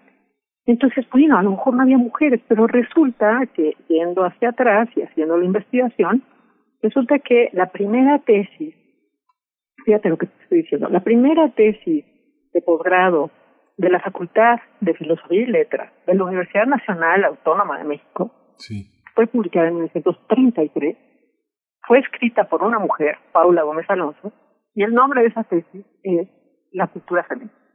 ¿La cultura femenina? Está, la puedes ver, está en exhibición ahí en la biblioteca de la facultad, porque fue la primera tesis de posgrado que se publicó en la facultad. Entonces, eh, digo, es imposible que Samuel Ramos no conociera esa tesis, porque era un mundo más pequeño además, pero además eran colegas. Paula Gómez Alonso daba clases también en la facultad. Se conocían, por supuesto. Y sin embargo, Samuel Ramos eligió ignorar por completo esta tesis de Paula Gómez Alonso. Y así podemos seguirle, no te puedo hablar de Gauss, por ejemplo, el profesor de filosofía no tan importante del exilio español que llegó acá y que formó generaciones enteras, perdón, muchas de ellas mujeres además. Pues Gauss decía que había algo contrario en la naturaleza femenina al pensamiento abstracto, ¿no? La, naturaleza femenina no, no permitía que las mujeres nos dedicáramos a la filosofía. En fin, está lleno de ejemplos. Y las historias de la filosofía en México también son, son culpables de esto. No solamente, decía yo, las de México. Se ha estudiado en otros países cómo las historias de la filosofía no han recogido el pensamiento hecho por las mujeres, no lo han recogido, o sea, entonces se ha ignorado durante siglos y siglos, ¿no? A pesar de que muchas mujeres han hecho filosofía y han aportado, han hecho aportaciones importantísimas en filosofía, se las ha relegado, se las ha dejado fuera de las historias de la filosofía. Entonces no es de extrañar que, eh, perdón, estoy medio ronca, no es de extrañar que, que, que las propias mujeres a las que yo entrevisto se hayan formado con básicamente más autores hombres que mujeres, porque eh, las historias de la filosofía no recogen el pensamiento femenino, y en la Universidad Nacional Autónoma de México, por ejemplo, no hay cátedras sobre pensamiento femenino, no hay cátedras sobre filósofas, mucho menos filósofas mexicanas, o ni siquiera hay una cátedra sobre filosofía mexicana eh, a nivel, por ejemplo, de especialización, ¿no? Es decir, el posgrado no, no tiene una, una área de filosofía mexicana. Entonces, mucho menos de filósofas mexicanas. Ya de filósofos no hay, mucho menos de filósofos. Entonces, claro, las, las propias filósofas se, eh, se forman con este exceso de género. Pues no hay filósofas en las historias de la filosofía, no se enseña ¿no? Eh, la, la aportación, las obras de mujeres filósofas en las universidades, pues obviamente que se van a formar con pensamiento solamente de filósofos y no de filósofos. Y esto es algo que eh, yo creo que tenemos que cambiar muy rápidamente. No es posible que, que te digan a UNAM, pues hay algunas cátedras sobre, por ejemplo, María Izquierdo, o por ejemplo, Hannah Arendt, o en algún momento pues estudia un poco a Simón de Beauvoir, o a Judith Butler, o a Marta Nussbaum, ¿no? Pero Graciela Hierro, que es una de las filósofas más importantes que tenemos, pues fue vista como, a ver, mm, pues ella era feminista, ¿no? Entonces no era filosofía en La filosofía que piensa sobre temas como género, este, como igualdad, pues no es estrictamente filosofía. Es otra cosa. Es pensamiento sociológico, pensamiento antropológico a lo mejor, pero no es eso. Entonces, este, bueno, claro, nos formamos todas, también, como este, mi alma mater a la que tanto adoro, pero que creo que tiene ese problema, que, que no, ha, no le ha dado la importancia que, que debe al estudio sistemático, ¿no? De pensamiento hecho por mujeres en filosofía. Bueno, y en otras áreas, por supuesto, ¿no? Pero yo me ocupo de la filosofía y me ocupo básicamente de la filosofía hecha. Y entonces, este libro es un primer intento por eh, darles la palabra a las filósofas para que se vea con claridad. El grado de injusticia epistémica que se ha cometido con las filósofas al no incluirlas en las historias de la filosofía, porque cada una de estas diez mujeres tendría que estar, por supuesto, en todas las historias de la filosofía mm, moderna, contemporánea de México, y eh, en las pocas eh, historias de la filosofía en las que hay alguna u otra de estas filósofas mencionadas, pues el, el, la discriminación, digamos, este, completamente irracional por, por género, por ser mujeres, este, se, se puede ver claramente porque que yo primero hago un perfil de cada una de ellas en donde hablo sobre sus, precisamente sus aportaciones, pero no solo sus contribuciones, sus, sus méritos académicos, sus méritos como filósofas, y, y bueno, y es claro que todas ellas deberían estar mencionadas en las historias de la filosofía y como te digo, esto no sucede, ¿no? Ajá. No sucede. Entonces, entre la primera historia de la filosofía que yo registro en 1943 eh, hasta la más reciente, que fue publicada en, a fines de 2018, la filosofía en México del siglo XX se llama, en el índice de esta última este, obra solamente figura una mujer, y fíjate el título, ¿no? Es la filosofía en el siglo XX, y solamente figura una sola mujer que no es mexicana, es española, María Zambrano, que yo sigo sin entender, lo he dicho ya muchas veces, pero sigo sin entender por qué le dan tanta importancia a una filósofa española, que la tiene sin duda, pero digo en México, ¿no? Eh, porque se le da tanta importancia a una filósofa española que en México no estuvo creo que ni un año, estuvo unos meses y no se fue rápidamente, no, no quiso permanecer en México. ¿no? Entonces, ¿por qué no está en ese índice cualquiera de las diez filósofos que, que yo estoy este, entrevistando acá? Pues para mí es un misterio, ¿no? ¿no? Simplemente no lo entiendo. O bueno, lo entiendo. Creo que hay una intención deliberada, no siempre deliberada, eh, pero hay una intención de silenciar a la mujer en filosofía. ¿Por qué? Porque la filosofía tradicionalmente es un mundo de hombres hay una identificación que se hace ¿no? Eh, a lo largo de la historia de la filosofía. Esto empieza antes de Aristóteles, pero ya con Aristóteles está bien consolidada la idea de que el pensamiento racional está más identificado con, la, con el pensamiento masculino y el pensamiento femenino, en cambio, es un pensamiento más intuitivo, es un pensamiento más vinculado con emociones. Entonces, eh, pues sí, por eso es que Gauss ya en 1940 y tantos decía que pues, la mujer no puede hacer filosofía porque hay algo que, de la filosofía que es contrario a su naturaleza. Y bueno, pues, creo que esa es un poco la, la, razón, la explicación. Es, muy interesante. Estas mujeres se han formado con pensamiento de filósofos y no de filósofos. Sí.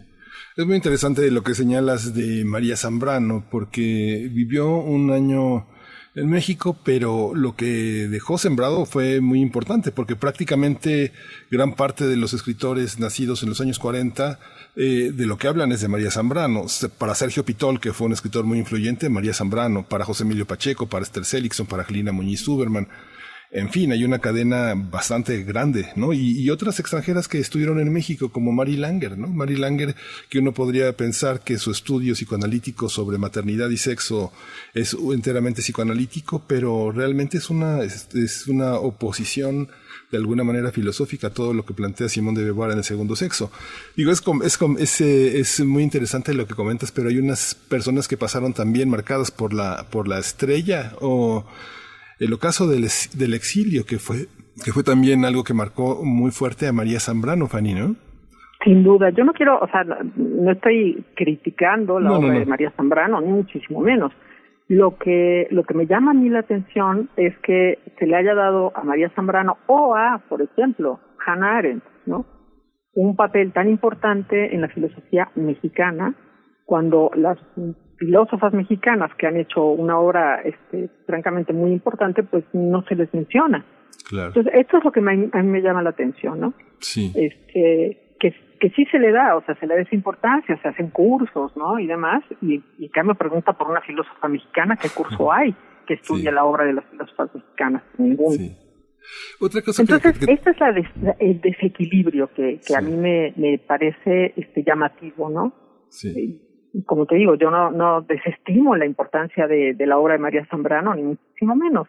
Simplemente me parece llamativo que se le dé más importancia a dos filósofas extranjeras como estas dos que menciono, que son las únicas que yo tengo este, idea de, de haber visto cursos dedicados a su obra, en la UNAM al menos, y en cambio no se le da importancia a, a, te digo, a ninguna de las filósofas que, que de México que, que han hecho una carrera importante y que han dejado sembrado este también este pensamiento filosófico pues muy importante como por ejemplo Rosario Castellanos no que entonces se dice no bueno pero es que Rosario Castellanos en realidad lo que hizo fue literatura pues no también hizo filosofía.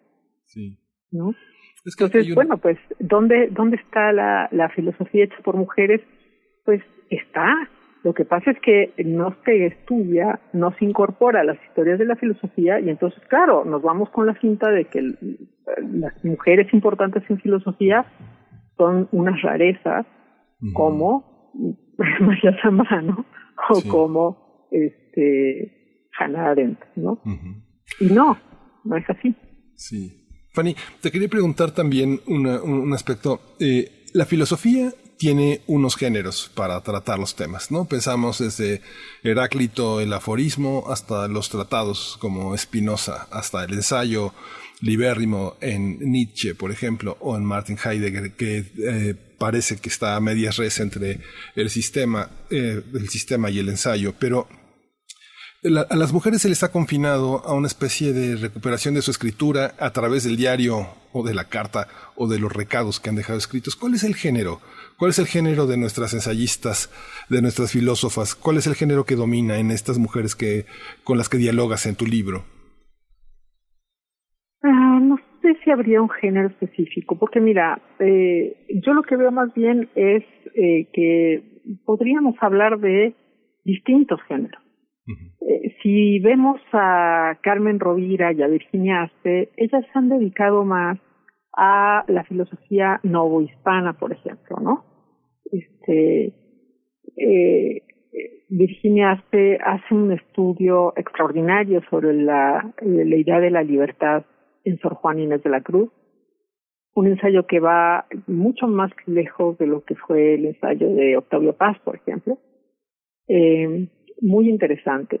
Y bueno, Carmen Rovira pues es una la mayor experta en siglo XIX y siglo XX, pero también hizo este un, una recopilación muy importante de filosofía novohispana. Eh, mientras que Paulina Rivero y Juliana González eh, son más eh, son son dos filósofas que han eh, hecho mucho en en la reflexión sobre la bioética, ¿no?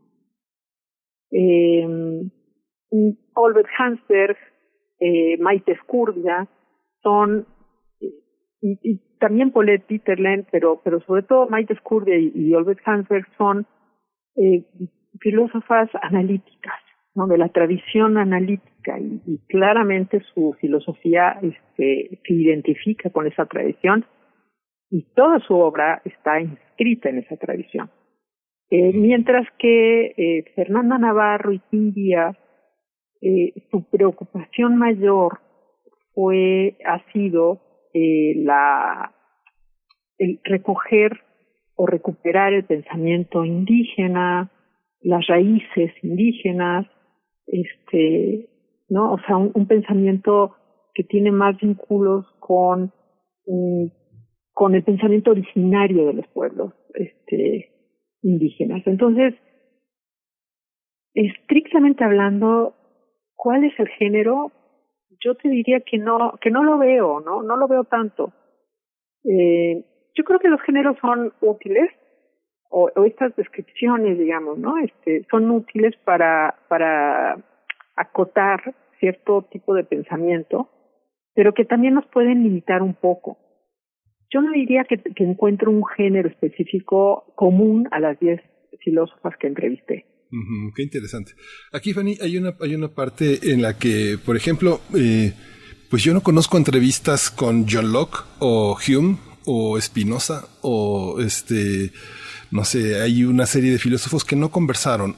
Cuando se conversa con un filósofo, ¿qué sale de ahí? Digamos que un filósofo cuando tiene una duda, un problema, un problema a resolver, algo que plantear, pues va, va, se sienta y escribe, ¿no? Y no necesita un interlocutor para, para hacerlo. Vimos en la literatura del siglo de oro llena de interlocutores, en la literatura francesa, Voltaire, por ejemplo, que tienen Jacques Isuamo, el conde Lucanor. Hay una serie de interlocutores que están de la mano con los filósofos ayudándolos a pensar. Sancho Panza, y el Quijote.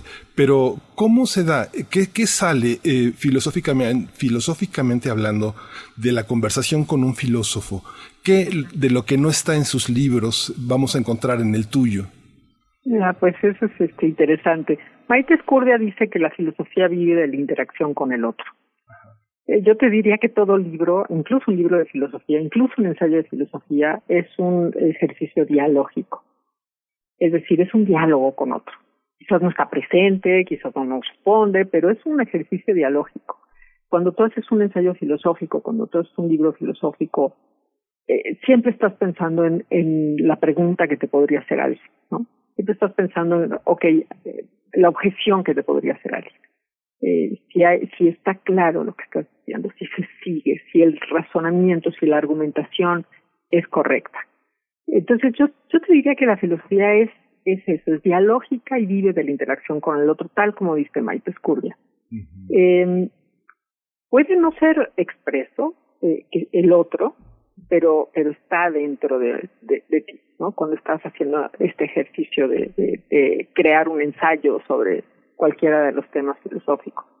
Eh, ahora, ¿qué, qué sale de, de la entrevista, ¿no? Con, con una filósofa en este caso, pues es apasionante, ¿no? Porque lo que vemos ahí Fíjate que es muy, es muy interesante. Entre la más joven de las filósofas y la mayor de las filósofas recogidas en este libro hay aproximadamente 50 años. Y esos 50 años este, se reflejan en estas entrevistas. O sea, vamos viendo así como una cierta eh, evolución ¿no? del pensamiento filosófico, al menos de la filosofía que se hace en México.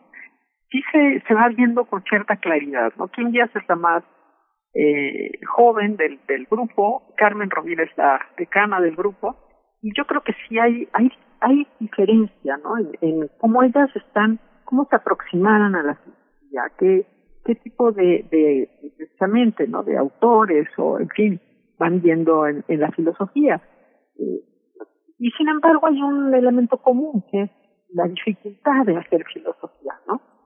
La, la, los desafíos a los que se fueron enfrentando.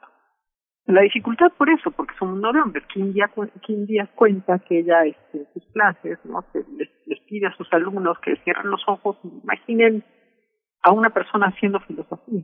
Y ella, este, clases en inglés, entonces lo dice su género, philosopher, imaginen un filósofo, a philosopher. Y dice que sus alumnos invariablemente imaginan un hombre, un poco mayor, ¿no? con lentes a lo mejor, cabello calvito, pero nunca imagino una mujer. Entonces, este, bueno, pues ahí, ahí lo tenemos, ¿no? Y, y bueno, sí, este, hay que, hay que empezar a incorporar a las mujeres, como decía yo antes, en las historias de la filosofía, pero también en los estudios, ¿no? En, en las cátedras dentro de las universidades, estudiar sus obras, estudiar lo que hicieron, para poder eh, verdaderamente llegar a una justicia epistémica, es decir, para revertir este, este, esta situación de injusticia epistémica en la que las mujeres han sido silenciadas. Esto es un fenómeno que se ha estudiado mucho más en otros países, sobre todo en países anglosajones se ha estudiado muchísimo más, en México apenas, ¿no? Mm. Además de incorporar a las mujeres en, las cátedras en de la filosofía, también eh, es indispensable empezar a darle al en, las carreras de filosofía a dar elementos de interpretación. Es decir, que, que que, no, que les permitan a los estudiantes detectar esta injusticia sistémica, este silenciamiento sistemático que se ha llevado a cabo para poder revertirlo, para poder frenarlo. La filosofía nos enseña a pararnos críticamente frente al mundo y a pensar con las herramientas que nos da la razón, ¿no? Este, interpretar este mundo para poder transformarlo. Bueno, pues eh, entonces estamos fallando cuando se trata de la historia de, la filosofía y que no recoge la, la aportación de las mujeres, pues estamos fallando como filósofos. Sí. Fíjate, Fanny, que te, quería comentar, yo, mi primera filósofa eh, mexicana que leí y que me deslumbró fue eh, Juliana González. Leí El malestar en la moral, eh, Freud y la crisis de la ética, y de pronto me di cuenta que eh, personajes como ella de pronto sembraban, sembraron en la Facultad de Filosofía y Letras una pasión por la, por el pensamiento, en el caso del psicoanálisis, la antropología, rondar a Claude Lévi-Strauss, a toda una serie de filósofos, más que en la Facultad de Filosofía. Y después me fui dando cuenta, después ella publicó El Poder de Eros y eh, de los últimos diálogos de bioética, después me di cuenta que todas ellas, todas estas mujeres de las que refieres son mujeres fuertes, son mujeres que han ocupado cargos en la, en la administración de la, del conocimiento son profesoras, eh, mujeres que han influido en la toma de muchísimas decisiones. ¿Cómo es esta, esta parte? Digamos, no son mujeres en este estereotipo de, fragilidad, sino de poder, de fuerza, de, defender sus ideas, de estar en los debates, como, como, como tú lo señalabas. ¿Qué les debemos? ¿Cómo, si podemos hacer un pequeño recorrido de las deudas que tenemos, que tiene México, Latinoamérica, con estas mujeres que, que, que recorres en tu libro? Sí, no, estoy de acuerdo contigo. Todas ellas eh, son mujeres extraordinarias. Este fue mi, este fue, como te, contaba antes, fue lo que despertó en mí este deseo de darles la palabra, ¿no? Precisamente eh, ver a estas tres mujeres que son tres eh, fuerzas de la naturaleza, ¿no? Uh -huh. Hansberg, Paulette Juliana González, que opacaban todo lo demás, ¿no? O sea, el diálogo entre ellas fue tan extraordinario, ¿no? Son mujeres de una inteligencia, eh, pues, asombrosa, ¿no? De una fuerza, en efecto, este, fantástica, de, de, una personalidad este, avasallante, ¿no? Entonces, eh, bueno, y cada una de ellas, todas las mujeres que, que, que están en, en mi libro, María Pía Lara, por ejemplo, ¿no? Es una mujer que ha escrito sobre el mal de una manera pero impresionante, ¿no?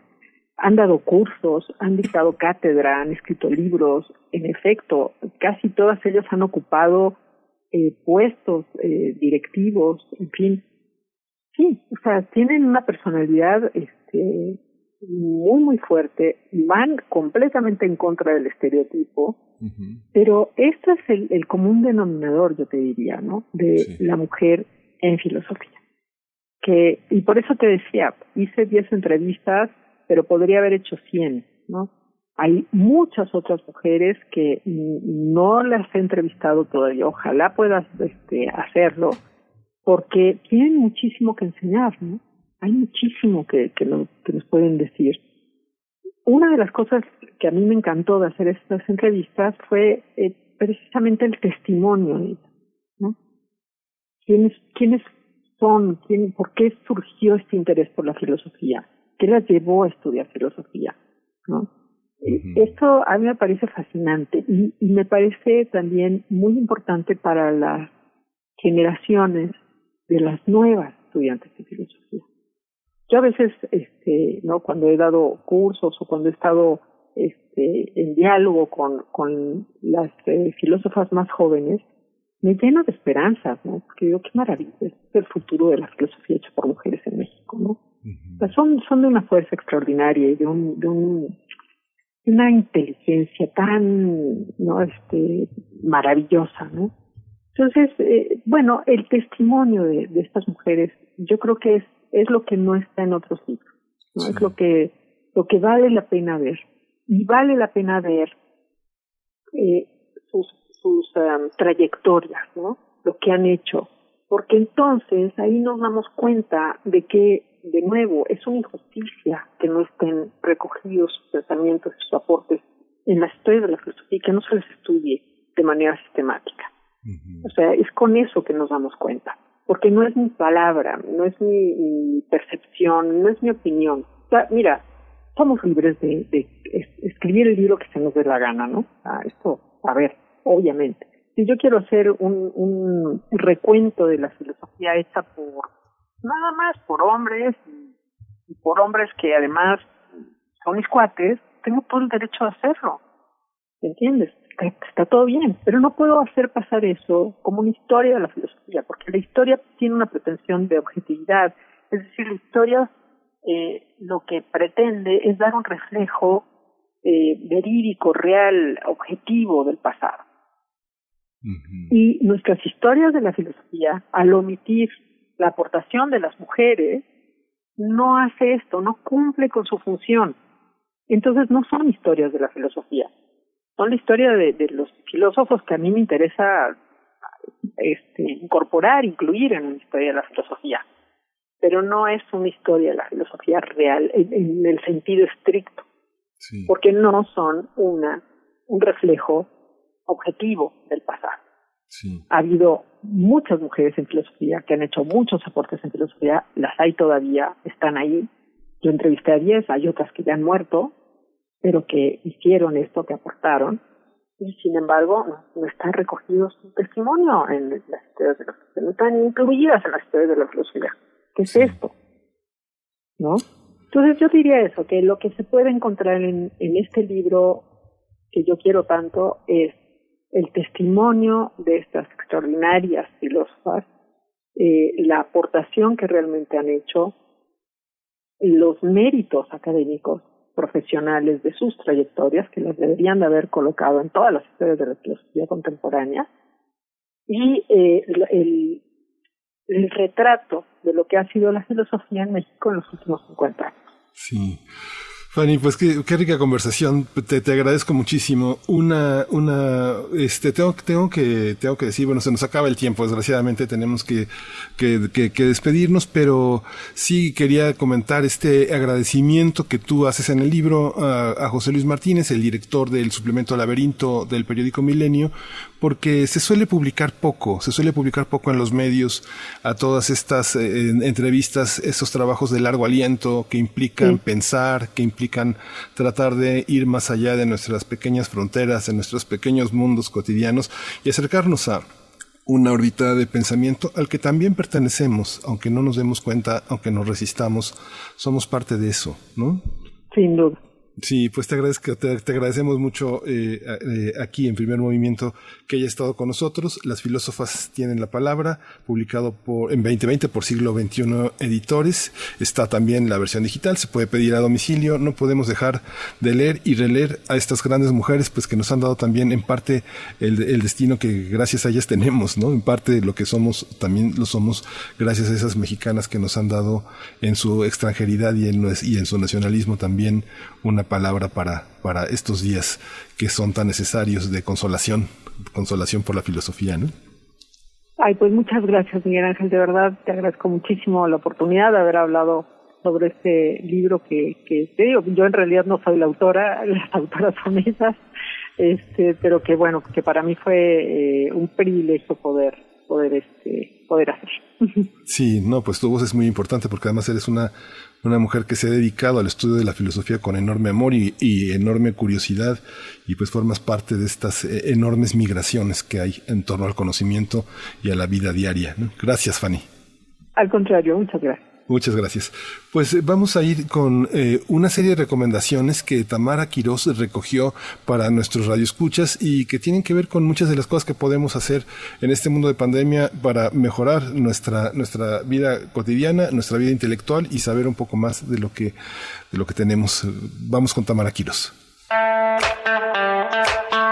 ¿Te interesan las narrativas digitales, la literatura de viajes o nuevas formas de hacer literatura? Entonces, te recomendamos el curso Viajes virtuales, narrativas transdigitales para combatir el encierro, una convocatoria de la Cátedra Carlos Fuentes de Literatura Hispanoamericana en colaboración con la Dirección de Literatura y Fomento a la Lectura de la UNAM, del 11 de agosto al 11 de septiembre. Martes y viernes de 18 a 20 horas en las aulas virtuales de la Coordinación de Universidad Abierta, Innovación Educativa y Educación a Distancia. La entrada es libre, el cupo limitado y el cierre de la convocatoria es el 31 de julio. Para más información consulta www.academiacultura.unam.mx. Si te gusta el cine, te recomendamos visitar la página de la Filmoteca de la UNAM, donde encontrarás cursos en línea que abordan diversos temas como la introducción a la historia del cine mexicano, también como los dispositivos móviles son una herramienta de narrativa audiovisual, y también hay un curso de guion de cortometraje para orientar temas como los que se desprenden de la situación actual con la pandemia. Asimismo, hay cursos para aprender a organizar el tiempo y los elementos que conforman el desarrollo de una buena historia. La página es www.filmoteca.unam.mx. La plataforma del Instituto Mexicano de Cinematografía, Filming Latino, celebra su quinto aniversario con funciones especiales que podrás disfrutar gratuitamente durante 24 horas, una semana o tiempo limitado. La programación especial abarca ficciones, documentales, cortometrajes y series a través de www.filminlatino.mx.